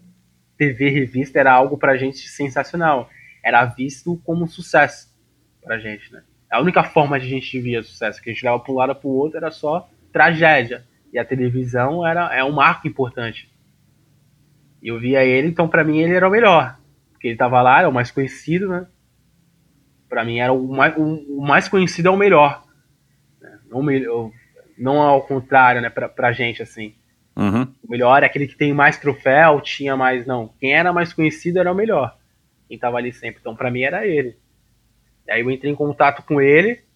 E foi muito doido, porque ele tava já saindo da Unisanta. Ele saiu da Unisanta em 2020. Eu não sabia. Aí ele mandou uma mensagem pra mim. Ele falou: Ó, vai lá na Unisanta e vê o que você consegue lá. Aí eu fui lá, mas não consegui nada. Eu não tinha grana. Eu queria ir na Unisanta, aquela piscina maravilhosa da Unisanta. Aí eu O pessoal, pelo menos que você conversou lá, sabia quem você era já dos vídeos e das reportagens? Não, não muito. Todos. Ou se soubesse, não me deu atenção. Aí eu voltei. Aí eu falei com o Márcio, aí o Márcio... Mas você foi ele pedir o quê? Uma piscina para nadar e um treinador? o que, que você Isso, foi isso, pedir? isso. Fui pedir, fui pedir, ah, então, é, eu queria mandar para vocês um e-mail contando minha história, né, e tal. E se vocês pudessem me ajudar com uma bolsa para nadar aí, enfim. E eu mandei esse e-mail para Porque isso seria a mandar- legal, né? Você estudar de graça e nadar pela Unisanta e de quebra, claro, ter Bom. estrutura e treinador, academia e tudo mais. Isso, isso. Mas não, não foi assim. Aí eu não consegui.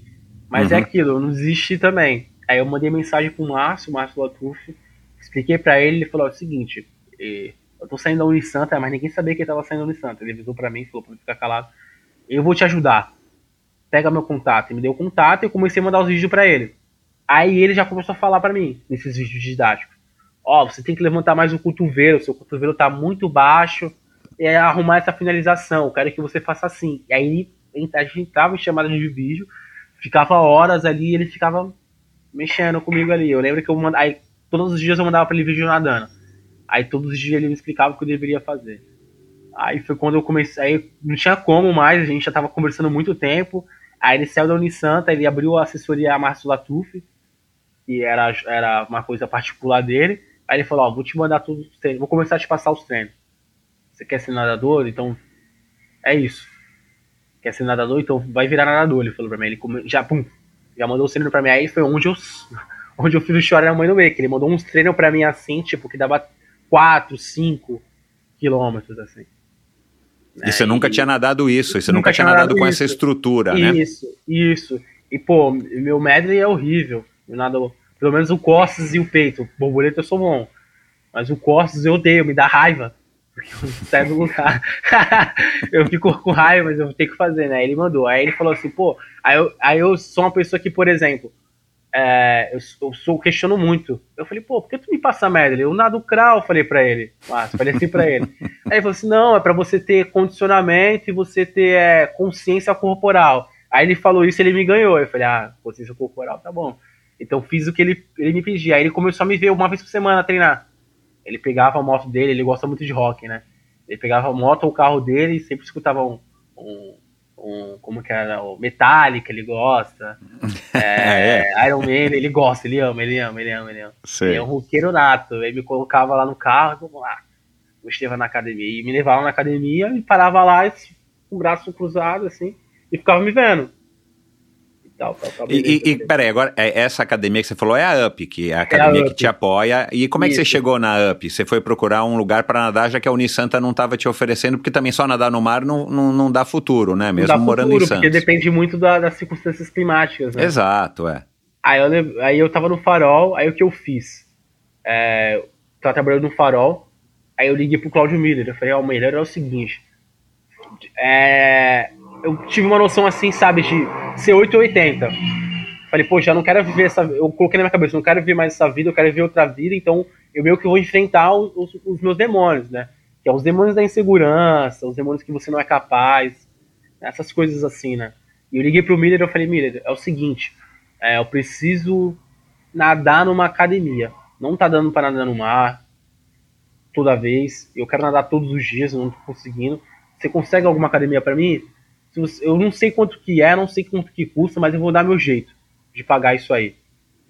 Aí falou assim: é o seguinte, eu vou ver se eu, o que eu consigo para você. Ele conseguiu. Aí ele conversou com a equipe, aí eu lembro que conseguiram um valor 105 reais. Que para mim era muito pesado. Uhum. Aí ele falou: você vai dar 50 e a, academia, e a gente do grupo vai dar 55. E você vai uhum. lá. Aí eu combinado, fui lá, nessa academia. E a, essa academia, o valor, depois eu fiquei sabendo que era muito maior. Eu acho que para nadar lá nessa academia que eu nado, é 200, 300 reais, assim, por mês. Ela já fez um. A, a, a Vivi, é o nome dela. Ela é atleta também de canoagem brasileira, da seleção brasileira. Ela é também gerente da academia. E que fez isso para mim. Aí abriu essas portas para mim e ficou, ficou tranquilo. Aí fazia sol, chuva, tempestade, pegava a bicicleta claro. e ia nadar. Aí lá era meu, meu cinema. Eu olhava aquilo ali, eu, nossa, eu falava, caraca, eu tô andando numa piscina, velho. E sempre de manhã cedinho, antes de ir pro farol. Cedinho. Sempre de manhã cedinho. E quando é que você largou o farol para viver da natação? Trabalhar vivendo da natação? Aí eu, eu, eu, arrumei uma proposta de emprego, me chamaram para vendas, né? Era da telemática Vivo, né? Eu entrei uhum. pra Vivo, aí eu fiquei nesse meio período trabalhando na Vivo e nadando mas só que ah, o emprego em si não me pagava muito bem, né? E, é, eu vendia bastante, sou um ótimo vendedor. Eu, lembro que em um, dois meses já fui o melhor vendedor da empresa. Tinha 70, 80 funcionários em dois meses já fui o melhor vendedor da empresa. Muito também porque muita gente me conhecia também, né, já, né? Muito a, a, a, a fama em si, né? O nome, né? Eu, um, eu tive um, comecei a ter nome eu, antes era Lucas. É, detalhe, eu sou Lucas Sauro hoje, né, nas redes sociais, é porque o meu Instagram antes era Luquinhas Baby. Baby. Baby. Aí os caras falaram, mano, você já viu seu, seu tamanho? Você parece um dinossauro. Coloca Sauro aí, velho. Aí ficou Lucas Sauro. Então já, já tive. Já, já, já, é, já, é o codinome que você fala, né? Nickname, né? o meu codinome Isso. virou Lucas Sauro. Virei um nome de responsa. Então, é, me ajudou muito, até na minha, na, no que eu for fazer hoje, ou sem ser a natação em si, meu nome já, já ajuda bastante. Aí eu tava trabalhando na Viva, eles não me pagavam direito, aí eu conversei com o Márcio. Falei, ó, oh, Márcio, eu, eu, eu ligava pra ele, né? Ó, oh, não vai dar pra me treinar hoje, por isso, por isso, isso, isso aqui. Aí ele ficava meio muito chateado, ele. Porque ele gostava muito do meu empenho nadando. Uhum. Aí ele falou, aí a gente teve uma conversa muito séria. Assim, sabe, de, de decisão. Falei assim, ó, tu quer ser nadador? Ele falou pra mim, então larga teu emprego, cara. Mas eu falei, pô, eles tipo, sabe, larga teu emprego. Então, mas vai viver do quê? Né? Quem é que é, vai pagar tipo, teus boletos? É. Ele falou isso pra mim. Quer virar nadador? Larga teu emprego. Tipo, é isso, minha decisão é minha. Que eu, as consequências que vai sofrer sou eu. Entendeu? Ele tá aí, tá, tá me ajudando, passando um treino. Ele me é, falou pra mim fazer uma decisão. Aí eu pensei muito, pensei muito. Aí eu falei, ah, nunca tive nada mesmo, sabe? Então vou largar isso aí. Nunca tive nada. Nunca tive é, casa. Então, mas aí você É, vai viver. Aí, aí, aí você pensou, bom, mas como é que eu vou viver? Aham. Como é que eu vou pagar um prato de comida? Eu, eu tinha, eu tinha, é, eu já tinha alguns patrocinadores, algumas pessoas que me apoiavam, né? Tudo E- veio através da fama do. Da fama, do esporte. Entendi. E larguei o emprego. Aí como que eu, é, eu fui mandado embora, dispensado, entrei em acordo com a empresa, então tipo, tinha que ter seguro-desemprego, essas coisas Uhum. todas, então Uhum. Aí quando eu larguei o emprego, aí eu me dediquei tudo à natação. Falei, ah, então é isso. Aí eu fui pro Rio de Janeiro, depois de um tempo treinando com o Márcio, falei, ó, eu quero fazer uma prova de 10km, Márcio. Ah, beleza. Aí eu fui pro Rio de Janeiro, paguei, custeei isso com o meu dinheiro, fui pra Paraty, paguei hospedagem, passagem, sessão de campeonato e tudo mais, o que tinha que pagar, fui pro Rio de Janeiro, aí ganhei essa prova do Rio de Janeiro, aí já era. Quando eu ganhei essa prova do Rio de Janeiro, mudou tudo. Porque de novo, é, veio, veio de novo mais mídia, é, mais gente querendo me apoiar, né, mais patrocinador. Aí Uhum. foi onde eu, eu tomei a decisão certa. Foi arriscado, foi difícil. Não vou mentir, fiquei com muito medo, mas deu certo. Eu tive, é, eu, ti- eu- eu- eu tinha, eu tinha que tomar essa decisão. Não tinha como. Não tinha como. Eu tinha É, que porque ser, é, eu acho que corajoso. foi super arriscado. Desculpa, Lucas, É. mas eu acho que foi super arriscado. Mas era uma, era uma coisa que estava dentro de você que você tinha que experimentar. Porque senão você ia estar É. arrependido até hoje, ou assim, na dúvida, né, cara? Ah, você podia agora estar lá, sei lá, é, supervisor do telemarketing da Vivo, sei lá o quê. E, e você ia ficar com essa pulga atrás da orelha. Pô, e se eu não tivesse, né, largado a. Se eu, se eu não tivesse largado a natação e tivesse largado o emprego, como é que eu estaria e tal? Era uma coisa que você precisaria viver para você ter o julgamento, o juízo e, e, e você fez essa escolha e tá aí onde você tá hoje, né, cara? Então, é, é uma- curioso um- quando a gente coloca em perspectiva isso. O amigo em comum aí, que eu posso chamar até de amigo, Thiago Vinhal. O Vinhal. Aham. É, eu vi que você tem um aqui- post com ele, você conheceu ele aonde? No, no Cara, Instagram também? Não, eu lembro que eu tava inserido no, no esporte assim, e um colega meu mandou um link de uma matéria dele na UOL. É, que era, era bem assim, é, eu não, não queria acreditar que negro não nada bem. Uhum. Era bem assim, eu cliquei e, con- e contava a história do Vinhal. Eu falei, nossa, foi identificação total com o cara, né, velho? Ô Lucas, porque ainda tem isso, né, cara? Assim, não é que você era um, um garoto de periferia, humilde e, e teve um, um, né, questões familiares, traumas durante a infância e de repente vai vender bala e de repente alguém te descobre e fala, cara, vem aqui que você vai jogar basquete. Não, você foi exatamente para um esporte que, cara, os negros não têm muita projeção e, e- e foge, né, do, do estereótipo, né, de ser um cara alto, né, é, um pouco mais magro e, e- branco, né, cara? Você não, você é um cara de físico avantajado e que resolveu, mesmo sendo um negro, apostar na natação, né, cara? Então, assim, é, ué. deixa essa história, deixa essa história muito mais bacana, cara, porque, porra, você é um cara que tá vencendo barreiras, estereótipos, é, paradigmas em diversas frentes, né, cara? Isso que é bacana, da é mais bacana ainda, deixa a tua história mais bacana, né, cara? Enfim, mas aí você viu a matéria com o Thiago Vinhal, né, que quem disse que negros não nadam, né, como é que é o nome? E aí, me conta. Isso. Aí tive essa identificação com ele e mandei mensagem pra ele. Também, conversamos. Aí ele já me seguiu de volta, ele apaixonou assim pela minha história.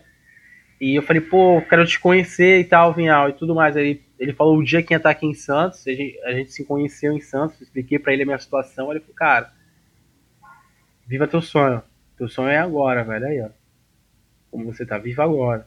Aí já foi também um mais um ponto pra, pra eu virar a chave e viver isso aqui de instrumento.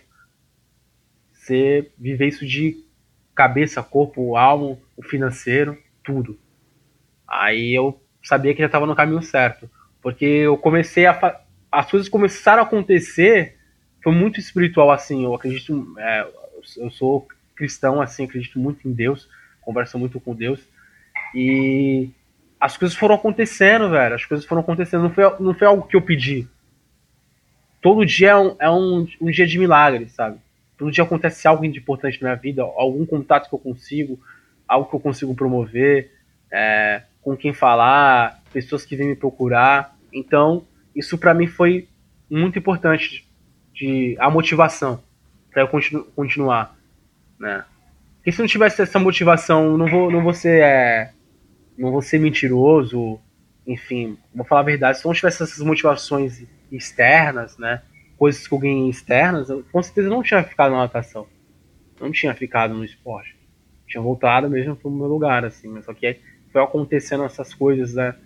De ajuda, de oportunidade, então fez com que eu se mantesse, é, se mantesse ali. Né? Isso é a tua motivação hoje, é o que te move, o que te faz é. acordar todo dia cedo, ir para academia e, e agora não mais vender bala, mas passar o dia, além dos treinos de musculação e tudo mais, descanso, passar o dia, enfim, fazendo contatos e vendo como é que você faz para, enfim, para conseguir se manter nesse teu sonho de ser um, um, um, um nadador profissional numa, numa modalidade que a gente sabe que não é fácil, né? É, Lucas, ainda é. tem essa outra questão, né? Que se você fosse jogar bola, né? Ou talvez até um jogador de basquete, ou sei lá, de vôlei, a gente sabe que a realidade, né, pelo menos eu acredito que a realidade seja um pouquinho mais fácil do que o cara querer viver da natação aqui no Brasil, né? É. Mas, enfim, é... cara, essa, essa tua história é, é, é fantástica mesmo. O, o Latuf continua, né, te, te apoiando, a gente está agora no comecinho aqui do ano. Quais são os teus planos, cara? Sei que você quer nadar o Canal da Mancha, esse é o teu grande sonho. Isso. Como é que tá, né, quais são os seus planos para 2023? E, e, e, e, fala um pouco aí desse teu sonho, né, do Canal da Mancha, como é que você pretende, ou quando, ou enfim, se não tem data, como é que você pretende ir aumentando cada vez mais a sua, a, enfim, a sua capacidade, os seus treinos, para um dia, quem sabe, conseguir chegar lá no canal da Mancha? É, o ano é, de preparação que a gente vai fazer vai ser muito diferente com o Márcio agora, né? A gente entrou em bastante contato, vou, vou, passar a nadar com ele já.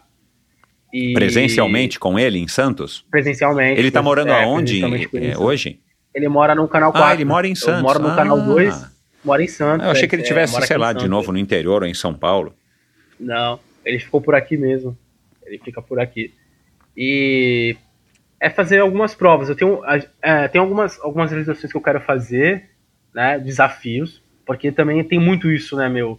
Eu não sou só um atleta que quero ser competitivo, eu quero também me desafiar, mostrar para as pessoas que é uhum. possível. Porque eu, eu faço muito do que eu quero e muito do que meu público quer também, sabe? Que meu público, o que eu gostaria de dar pro meu uhum. público né? Porque eu, eu, não sou só um atleta, eu sou um atleta que tem um voz agora, né? Um vamos dizer que eu sou um atleta performático, uhum. né? Sabe? Eu tenho que me posicionar em certas coisas, né? Você viu que no ano passado Setembro Amarelo, se posicionei super, sobre a morte é, Eu ia, eu ia falar disso, super legal. E, e, tem que levantar G, mesmo a bandeira, isso, cara, é isso aí. É, Você tem é, legitimidade para falar G1, disso. Isso, o G1 foi, repercutiu, né? A Globo repercutiu isso, foi muito importante para mim. Aí também foi muito bom também até para pro, pro meu ego, assim, sabe? Que realmente eu falei, caramba, tudo que eu fiz estava tem voz, está valendo a pena. Essas vozes das pessoas que me apoiam estão sendo ouvidas. Uhum. Então é importante isso para mim. E o meu plano assim é passar esse ano esse, esse, esse ano assim é, bem, é, bastante competição, competir muito. Né? Eu quero realizar, primeiro antes, realizar algumas coisas que é a travessia a 14 bis, né? 24 uhum. quilômetros quero fazer essa, essa, prova, quero fazer também algumas provas aqui no Brasil, e para a realização do Canal da Mancha, eu, eu vejo assim, mais daqui um ano, dois anos. Uhum. É, tem a questão da maturidade física, você ainda é jovem para isso, né? E claro que tem a é. questão aí da grana, né, cara, que, que é, é. a gente sabe que não é, muito, não é né? barato, né? né? Todo mundo que veio aqui falou dessa questão aí da grana, né, cara? É, Cara, bacana, essa, essa tua história é, é, é, é incrível, cara, essa tua história é, é incrível. O... Você já conversou com o Latuf, tipo, da tua, da tua aptidão? Você já fez testes, tipo, é, essa praia das ultramaratonas é a sua praia? Ou ainda é muito É. cedo, né? Porque uma coisa é nadar até, sei lá, igual a Ana Marcela, nada ah, até 10, né? Grande campeã olímpica e tudo mais. Uma coisa é você nadar 40 quilômetros, 42, 36, sei lá, lá no Canal da Mancha, ou fazer coisas mai maiores ainda, né? Você já viu isso? Você já tem uma noção da tua, enfim, do que você é mais apto para fazer? Eu sou muito forte, É, né? dá Como ver. Falou, eu sou muito Aham. forte, né? E o, o Márcio entrou muito em contato. Eu falei, pô, Márcio, que acha de a gente fazer prova em piscina? Ele falou, cara, você você vai ser competitivo na, na, na natação, nas águas Uhum. abertas, né? Porque mesmo porque é questão de idade, Claro, é. enfim, né? Mas para provas É, de que ultra que distância, né? Tipo, né, 14 bis para cima, Leme ao Pontal. Sim, sim. Ele, ele, ele- é, eu queria ter feito no ano passado é, a 14 bis, mas ele não deixou. Ele falou que eu não ia estar preparado. Que é, é muitos quilômetros. e pelo que eu estava treinando no, no rola, eu ia fazer. Aí ele foi deu, a- deu essa tesourada. Falou: não, você não vai fazer. Deixa para um próximo ano, um próximo desafio.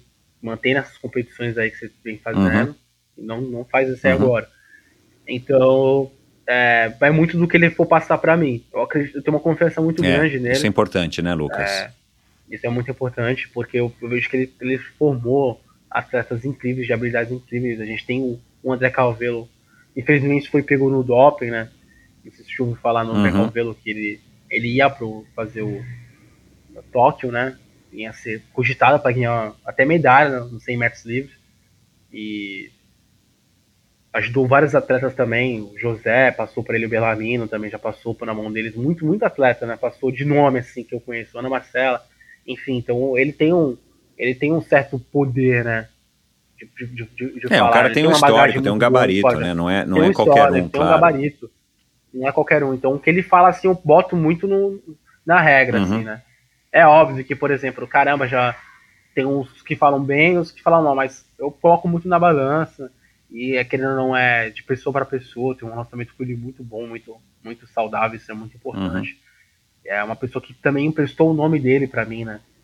Ele colocou o nome dele na É, cara, frente. assim, é, É, eu acho que é, é legal isso para você, isso vai te dando combustível. Eu já entendi aí o que, que é o que te move e tal, porque é, é, são pessoas que têm nome, que têm renome, que têm histórico, que têm referência, e claro, isso vai te dando uma autoconfiança à medida que, né, que você vai tendo esse apoio, você vai mostrando o desempenho e você também vai correspondendo né, a, essas, a essas pessoas que te apoiam seja patrocinadores, seja um Latuf, seja um, um- É psicólogo ou psicóloga que te ajuda? psicólogo. Psicóloga, né? Enfim, acho que isso é, é- é uma caminhada que você e essa tua equipe de, né, vamos chamar aqui de equipe, essa, teu, essa tua rede de apoio, tá caminhando juntos, estão caminhando juntos contigo e estão apostando no, em você, né, cara? E, e você também tem que contribuir, você tem que corresponder e pelo jeito você está fazendo isso é, de uma maneira muito legal.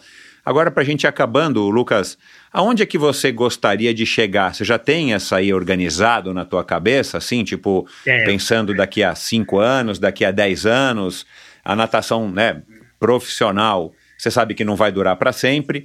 Você tá onde na tua cabeça hoje, né, em 2023? Aonde que você tá querendo chegar? Qual é a tua projeção aí de Eu tenho um plano, né, eu tenho um além plano. de querer logo casar com a Luciana, que eu sei, né? Mas aonde que, né, ela vai ouvir esse episódio? A- Aonde Vai. que, aonde que você pretende chegar, o Lucas, daqui a alguns anos?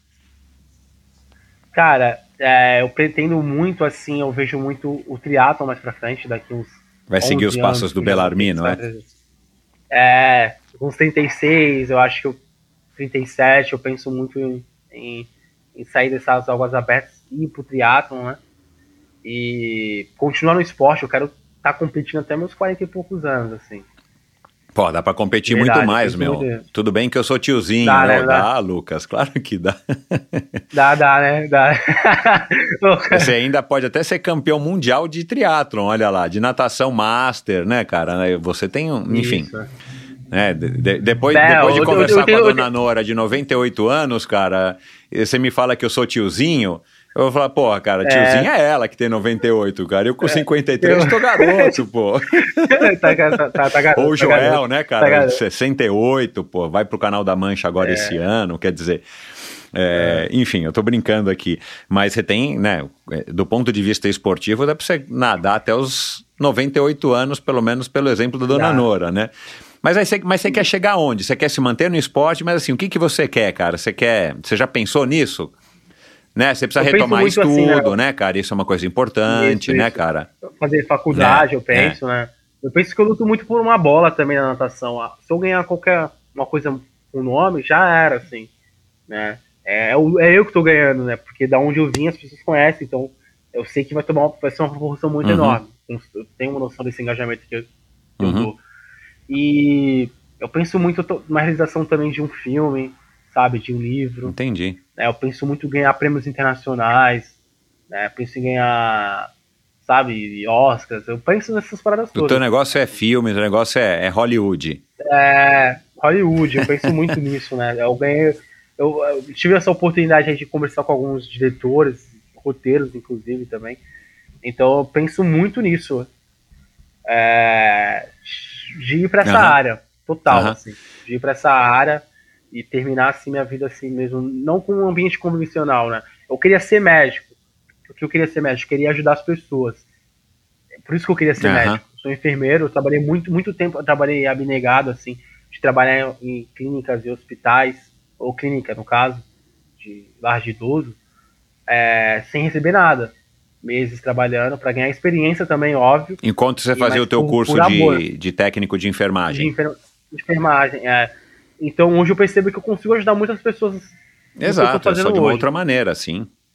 só que de, de, de outra maneira. Então eu quero só é, ampliar mais Uhum. isso, sabe? Eu quero levar o nome do, da, da minha cidade, é, do no- o Brasil em si, para outras atmosferas. Eu sou muito novo, tenho muito que aprender Uhum. ainda, tenho muito que realizar. Eu estou muito focado, é, determinado. né? A rotina para mim é, é normal, né? Eu, realmente eu vivo, eu vivo num ambiente de alta performance Ô, não saio, ah, não, não, não, não, tenho, não vou para festas, né? Eu vivo isso aqui mesmo porque eu vejo que é uma causa, então vale a pena lutar, né? Então é isso. ô, Lucas, é, você já tem gente te procurando, garotos, garotas, entrando em contato contigo, sei lá, pelo Facebook, pelo Instagram, tipo, também já se espelhando em você? Sim, total. Ah, tem? tem, tem, legal. tem. Tem muita gente. Tem uma pessoa, tem um, um cara que sempre manda mensagem. Ele tem um filho, ele fala, Lucas, ele manda sempre assim, Lucas, a história de um herói. Lucas, a- ele manda no comentário, a jornada de um Uhum. herói, assim, muito bonito o que ele faz, assim, eu acho muito legal. Tem, um, um- tem mães também que falam que filhos queriam que fosse que nem eu, tio, pessoas, é- porque meu público em si é um público lá de baixo também, né? Um público eu falo lá de baixo, É, porque te veem, cara, e se identificam contigo. Isso é muito legal. Essa autenticidade é legal, né, cara? né? Então eu não posso ficar fugindo, por exemplo, que nem nos meus stories, no que eu posto, eu posto muita música de. posto rap, posto funk, porque é isso. Eu não vou ficar chegando lá e vou postar Antônio Vivaldi, Isso sabe? aí. Vou postar Metallica. Eu gosto também dessas coisas. Mas o meu público, eu quero que eles se identifiquem Uhum. comigo. Porque eu, que nem eu postei, eu postei um tempo atrás, é que eu esquece o crime, eu quero Grammy, sabe? é porque é pros caras, é pros caras, é pra, pra eles, né? É pra eles. eles. É pra eles. Às vezes eu, eu, eu não quero, às vezes eu não quero postar isso porque eu não quero também, porque hoje eu me encontro no- trabalhando com pessoas que, que são acima de mim, né? Que falo financeiramente, pessoas que me veem, né, todos os dias, né? Trabalham comigo nos stories, é, que vê meus stories empresas, enfim. Mas é pra eles. Eles, eles que me fizeram chegar até aqui, né? Eles através das mensagens deles, através do engajamento que eles me dão. Então eu vejo que eu tenho eu tenho um, é, um, tenho um lugar de fala. né? Então não tem como não, não falar sobre isso. Não tem como apagar o que eu vivi. Ser outra pessoa. Isso. É, você tá, você tá usando a plataforma que, que te deram, né, de uma maneira espontânea, e aí você agora tá se aproveitando disso no bom sentido para passar a sua mensagem e de novo, né, cara?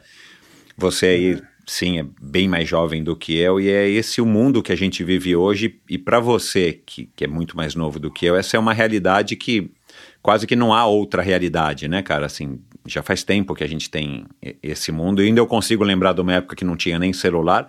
Para você, isso não é uma realidade. Você não tinha, talvez, um celular, você não tinha acesso à internet por conta da tua condição social mas para você o mundo é esse. Então vocês têm que viver isso e, e, e, aproveitar. E de novo, cara, é, eu tava falando isso outro dia com um amigo. A gente que é mais velho, a gente tem que saber se adaptar a isso, cara. Por mais que isso não seja o, a vida pra gente, como é a vida para vocês. Eu tenho uma filha que tem quase a sua idade, tem 23 anos. Então é, eu, eu, eu consigo entender isso e estou tentando correr atrás e me adaptar para me acostumar com esse mundo novo que a gente vive e vai mudar a cada dia, né, cara? Assim, não é, um, não é uma coisa que também a gente está parado aqui. Eu já imagino que daqui a 3, 4, 5 anos, como é que a gente vai estar tá em nível de, de tecnologia e principalmente dessa, desse acesso à informação, às redes sociais e por aí vai. São plataformas que eu acredito que vão se tornar cada vez mais relevantes para todo mundo. O que, que você acha que, que você tem que é um privilégio né? Eu, eu acredito que você seja um privilegiado, né? É, e que outras pessoas não têm, não tiveram, pessoas até que você teve contato na tua jornada, na tua infância, na tua adolescência, e que não preciso aqui nem falar que foram para o mau caminho, mas que não tiveram essa. Enfim, cara, esse fogo dentro de você, essa energia dentro de você que fez você chegar até onde você está hoje. E eu estou entendendo que isso é um comecinho, porque você é um nadador novo, do ponto de vista da, do contato com a natação competitiva, mas que tem sonhos como esse de, né, de, de atravessar o Canal da Mancha e, e ter filme, Hollywood, premiação e tal. Quer dizer, é, o que, que você tem que outras pessoas que você já cruzou no seu caminho que você acha que não, não tiveram ou não tem? Da onde que vem esse diferencial do Lucas? Nossa, essa é uma pergunta incrível, assim. E tu, fala, começou a falar sobre ela, assim, fomentar essa pergunta, já tinha lá na ponta da língua. Educação. Educação. Eu vim, eu vim é, pela educação e fui, foi tudo pela educação, né? A educação é a ponte para tudo. A educação, esse mundo educacional, que já é o esporte, né? É, convívio social, a educação é muito importante. A educação, uhum. né? porque tive uma educação graças a Deus, boa, né? Vamos dizer, né? Educação que eu falo de sim, mãe. Sim, sim, é, assim, é, é no, no, no, sentido amplo da palavra, né? Não é só educação Não, formal. É. Porque a gente vê Isso, muito menino sabe, rico aí que estudou em escola boa, faculdade boa, que viajou e tal, e que a gente vê que não tem a educação, né? É... Entendi. Total, assim, né? A educação de como se comportar, a humildade, essas coisas todas que vêm. E esse foi o meu diferencial, né? Assim como que eu falei para você que eu, com 9 anos de idade, eu ensinava os outros a ler, pelas revistas que davam na minha escola Cezinho, hoje eu estou ensinando que, através do esporte, através, dependendo do que a pessoa ali, ou a faxineira, ou faxineiro, a pessoa que está também no ramo das vendendo bala, trabalhava comigo, e existe sim, esse caminho é o caminho. Uhum. Né? Uhum. Esse é o caminho, né? A tua mãe, se, por falar em educação, agora falando de educação formal, a tua mãe se formou em educação física já também um pouco mais velha. Ela teve essa vontade, Isso. essa determinação, né? É. E, e, você ainda era muito garoto. É, você pensa é, em, em, voltar a estudar e estudar o quê? Se você já pensou em voltar a estudar, né? De ter o, o, o famoso diploma, né? Do, do, do curso superior eu tinha, eu tenho minha vontade maior era de um tempo aí me, é, me formar em Isso, medicina. Isso, é, falou. Você ainda, é, você ainda é. pretende tentar é, isso? Total, total. Pelo que eu venho fazendo hoje, eu vejo que eu, que eu, que eu, que, eu, que o pessoal me chama, me chama de fenômeno, né? Eu vejo que eu tenho um potencial para isso, né? O esporte me, me dá muito isso, esporte competitivo. Me dá muita segurança. Eu sou uma pessoa segura. Pô, cara, você é super seguro. Eu não sei é, se isso é, também é um pouco é. seu, se isso vê do trabalho com a sua psicóloga, mas, cara, a impressão que dá pra gente aqui é que você é um cara, né, que, que é super autoconfiante e tal. Não era, foi difícil. Foi muita luta. Passei a. Com, esse, com que hoje o esporte conseguiu me proporcionar. Né, o que a maioria das pessoas não tem, nutricionista, o que eu volto a falar, fisioterapeuta, enfim, essas coisas todas que a maioria não tem. Hoje eu tenho, que é um privilégio, é, até essa parte de trabalhar a mentoria, hoje eu tenho um, um mentor, né? Quero dar um abraço pro Eligan, que me ajuda nessa parte Bacana. também. Falou sobre isso, confiança e coragem, né? E a confiança que eu falo é tipo uma confiança, por exemplo, eu te encontrar, Michel, me chama pra tomar um café aí perto da tua casa, ou ir contigo, Uhum. sabe? É nas coisas pequenas, né? Porque a gente é muito inseguro, Uhum. né? Eu, era muito inseguro. E hoje já não. Hoje eu consigo falar tanto com qualquer outro tipo de pessoa Uhum. aí que seja de diferente- diferentes camadas sociais. Lucas, para terminar. Ô Lucas, você é um cara que tem uma mensagem tão bacana, uma história legal, você se comunica bem. É, eu já fiz essa pergunta para alguns convidados e, e eu queria ouvir aqui a tua, a tua resposta aqui de bate pronto. Se você olhasse agora aí no teu telefone, no teu perfil no Instagram, é, que aliás é Lucas Sauro, não tem ponto, né? Isso. Lucas Sauro, tem um ponto. entre- Lucas.sauro. ah, tá. Lucas. Lucas.sauro. Tá bom. Vou colocar no post do nosso, do nosso episódio hoje lá no endorfinabr.com. Se você olhasse agora no teu celular e você tivesse é, durante um minuto é, 7 bilhões de seguidores no teu perfil do Instagram. Imagina a fama. Todo mundo do planeta. Qual era a mensagem que você iria é, postar? Você só tem um minuto para digitar essa tua mensagem. Não vamos pensar na foto, vamos pensar no, no texto. É, o que, que você passaria para essas pessoas? Ou se fosse uma foto, né, com uma mensagem, né? O que, que você passaria para essas pessoas? É, o valor da bondade, o valor da honestidade, né? Aquilo, dar de graça aquilo que eu recebi de graça, né? Então, se essas pessoas me seguem, 7 bilhões de pessoas sabem que eu recebi essas coisas, então dá de graça também para as pessoas que não têm, né? Total isso aí. Total. Eu ia passar isso. Amor ao próximo. É isso. Legal, garoto. Meu, Ó, obrigado. Hã? Só uma coisa só, pra tu ver como que eu falo que a educação é a chave eu sou fã do Endorfina, vou mostrar uma coisa aqui rapidinho. Vai lá, vai lá. O que, que vem aí? O cara é fantástico, meu. Esse é o retrato do Brasil que a gente gostaria de ver.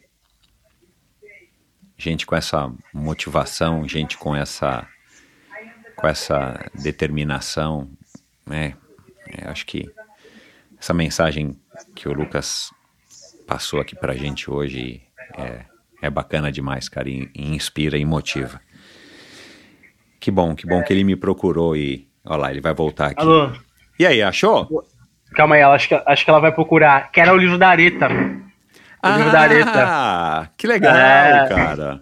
Eu vi o livro da Areta aí e. Ah, que bacana, cara. Outra Através do história po- fantástica, né? É, do podcast do Endorfina, eu conheci a Areta. Uhum. Aí depois eu foi pelo Off, que ela fez uma, ma- é, um, um material pro canal Off. Uhum. E, e eu entrei em contato com ela, falei com ela também, aí eu comprei o livro dela. Assim que saiu, eu comprei o livro dela. Legal, Lucas. E eu li o livro dela e foi algo assim muito bom. Aqui, ó, tá aqui. Olha lá. Aê, é tudo, garoto. então Pô, é isso, que é. bacana, cara. Que legal, É. meu. É, ela, ela também é outra pessoa, né, cara, que, que vai. Quer dizer, já chegou super longe, né? E ela, de fato, pode ser uma inspiração enorme para muita gente e para você também, né, cara? E você vê nela um, um, um exemplo seu, né, cara? Assim, um, um- um reflexo seu da sua história e tudo mais, né? É isso, é certeza, assim, é surreal. Li esse livro aí, acho que em dois dias. foi muito bom. Foi muito bom. É bom ter essas referências, sabe? Isso, cara. Muito isso bom ter mesmo. referência assim. É, que é tão é. próxima, tá próxima da gente. Exato, aqui é gente da lado. gente, cara, assim, é, É, uma mulher da que você pode cruzar na esquina aí, de repente, cara, só que ela é forte, essa fortaleza que, que, né, que passou aqui no Endorfina já duas vezes, que você leu no livro, enfim. E, cara, ô Lucas, é, você deve ter visto, né, não sei se você viu, mas eu fui no, no ano passado, quando ela lançou o livro aqui em São Paulo, eu fui lá, Foi Fiz questão de ir lá, cara, meu, e a mulher ainda é forte mesmo, assim, sabe? É uma mulher, né, com um físico de força, né? Eu não imaginava, cara, assim, não sei porquê. Eu falei, ah, sei lá, não tinha pensado também, né, se ela era forte fisicamente. Cara, eu cheguei perto dela, ela é alta E forte, cara. Uma mulher assim, que a hora que eu dei um abraço nela, você vê que a mulher é, é, é rasgada, é sarada. É, é isso aí. É, né? é uma força interna, que é a mais importante, né? Mas que também tem uma força externa, como você, né, cara? Que deu para perceber Foi. Que você é um cara, além de ser um cara forte fisicamente, você tá com uma cabeça, você tá com um espírito muito bem preparado. E, de novo, eu repito, é, você é um cara privilegiado e você pode se sentir um cara privilegiado. É, problemas todos nós temos, né? Dificuldades todos nós temos. E não é o que aconteceu no seu passado, não é a, a tua classe social que vai é, te definir é, do ponto de vista de te prender e te limitar, né, cara? O céu é o limite, o canal da mancha e, e o que quer que você queira fazer, você com certeza tem condições e vai realizar, desde que você queira muito, acorde cedo, trabalhe, não tenha medo e, e, e enfrente tudo isso que, que se chama vida, né, cara? A vida não é, é. fácil é. para ninguém, ela é mais difícil para algumas pessoas e, e, e, e, a gente tem que, né, o que eu tenho aprendido aí no alto dos meus cinquenta e poucos anos é isso, cara. A gente tem que é, ter vontade de acordar cedo de manhã e buscar o que a gente quer realizar e passar a mensagem que a gente quer passar. E eu acho que você está num caminho, é, já está nesse caminho, na minha humilde opinião, e você tem essa força que, que para mim, é, como é o caso da Areta, vocês são pessoas privilegiadas por terem esse, esse fogo, essa motivação, essa chama interna. Parabéns, obrigado, cara, adorei. Eu falei, a gente, eu vou para Santos em breve e, e eu vou te enfim, vamos até marcar de dar umas braçadas no mar, cara. Eu não, não sei se eu, vou levar meu pé de pato para ir na, no teu pé, porque eu acho que eu não consigo mais nadar na, nem na tua esteira, eu vou precisar de um pé de pato, mas vai ser um prazer, cara, te conhecer e, e, e quem sabe dar umas braçadas contigo, cara. Muito obrigado, Bom. viu, Lucas? Obrigado, Wagner. É, obrigado pela oportunidade, obrigado por estar aqui. E sou fã do Endorfina, para mim é o melhor podcast do Brasil. Obrigado, meu. E você sabe disso, sou fã também de você como pessoa que dá voz, faz um trabalho tão importante, que é esse aí de escutar as pessoas, de, de ouvir essas histórias delas e transmitir essas histórias delas que são lindas, são pessoas como a gente, né? Obrigado. Valeu, cara. Um abração, meu. Saúde, Lucas. E é isso, espero que você tenha curtido essa conversa com o Lucas Sauro Barbosa de Oliveira, o Lucas, Bar... é, Lucas Sauro Barbosa de Oliveira, um cara com uma história é, de inspirar, uma história comovente, mas a maneira como ele, como ele vive isso, como ele, como ele aborda isso, como eu falei aqui algumas vezes ao longo do episódio, eu acho que é muito positiva, muito legal. E entre em contato com ele, tenho certeza de que ele vai adorar. Ele é um cara super comunicativo, né? Como você já percebeu aqui. Lucas.sauro. Vou colocar aqui no post do episódio de hoje alguns links para algumas matérias, para o Instagram dele, para o Facebook. E algumas das pessoas que a gente mencionou aqui já passaram pelo Endorfina, né? Que a gente menciona aqui na nossa conversa: o Thiago Vinhal, Paulo Miachiro, Glauco Rangel, é, o Igor de Souza a Areta, claro, a Areta Duarte. E eu quero lembrar aqui de outras pessoas que atravessaram. O Joel, né? Eu falei aqui rapidamente do, do Joel Krieger, que vai agora, no meio do ano, agora atravessar o Canal da Mancha.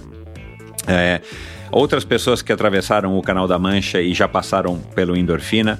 O Thiago Rebolo, Samir Barel, o Aderbal, do, do Leme ao Pontal, da Associação do Leme ao Pontal, a Marta Martinha, a, a Ana Mesquita, a Mariana Chevalier.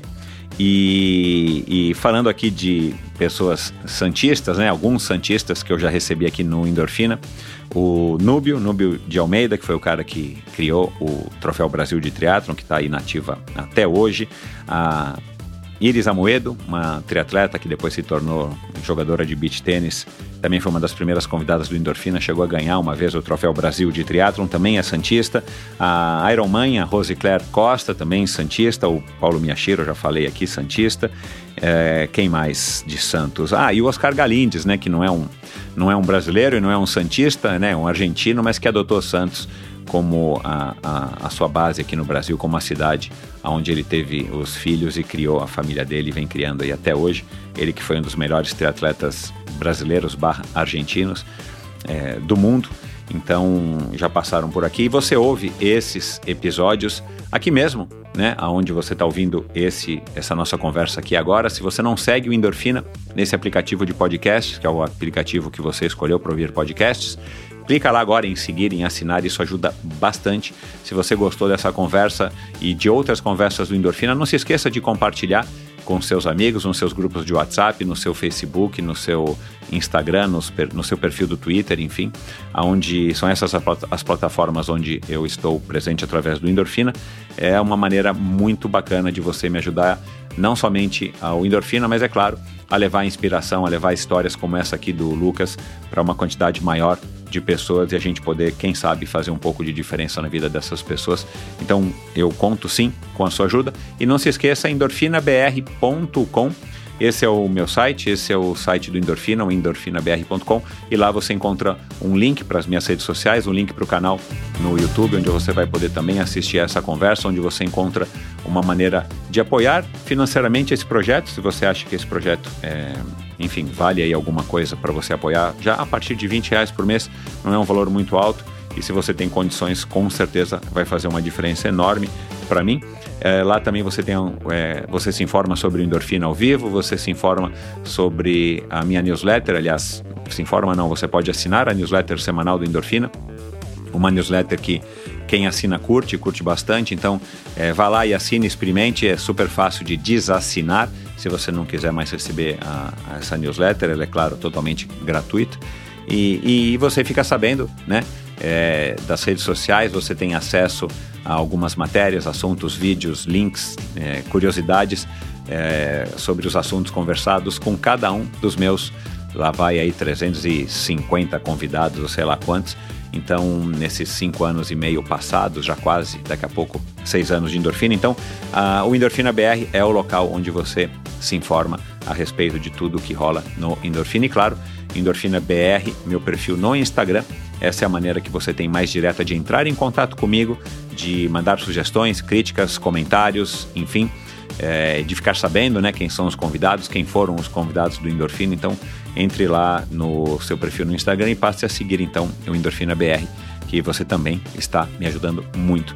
E é isso. Muito obrigado pela sua audiência, espero que você tenha curtido esse episódio tanto quanto eu curti e até o próximo. Afinal de contas, quem é que não gosta de boas histórias, não é? Valeu! Obrigado por ouvir esse episódio do Endorfina. Acesse o endorfinabr.com, vá no post do episódio de hoje para conhecer um pouco mais sobre o meu convidado e alguns assuntos abordados em nossa conversa. Lá você ainda encontra todos os episódios do Endorfina. Siga o Endorfina BR no Instagram e confira imagens inéditas e inusitadas dos meus convidados.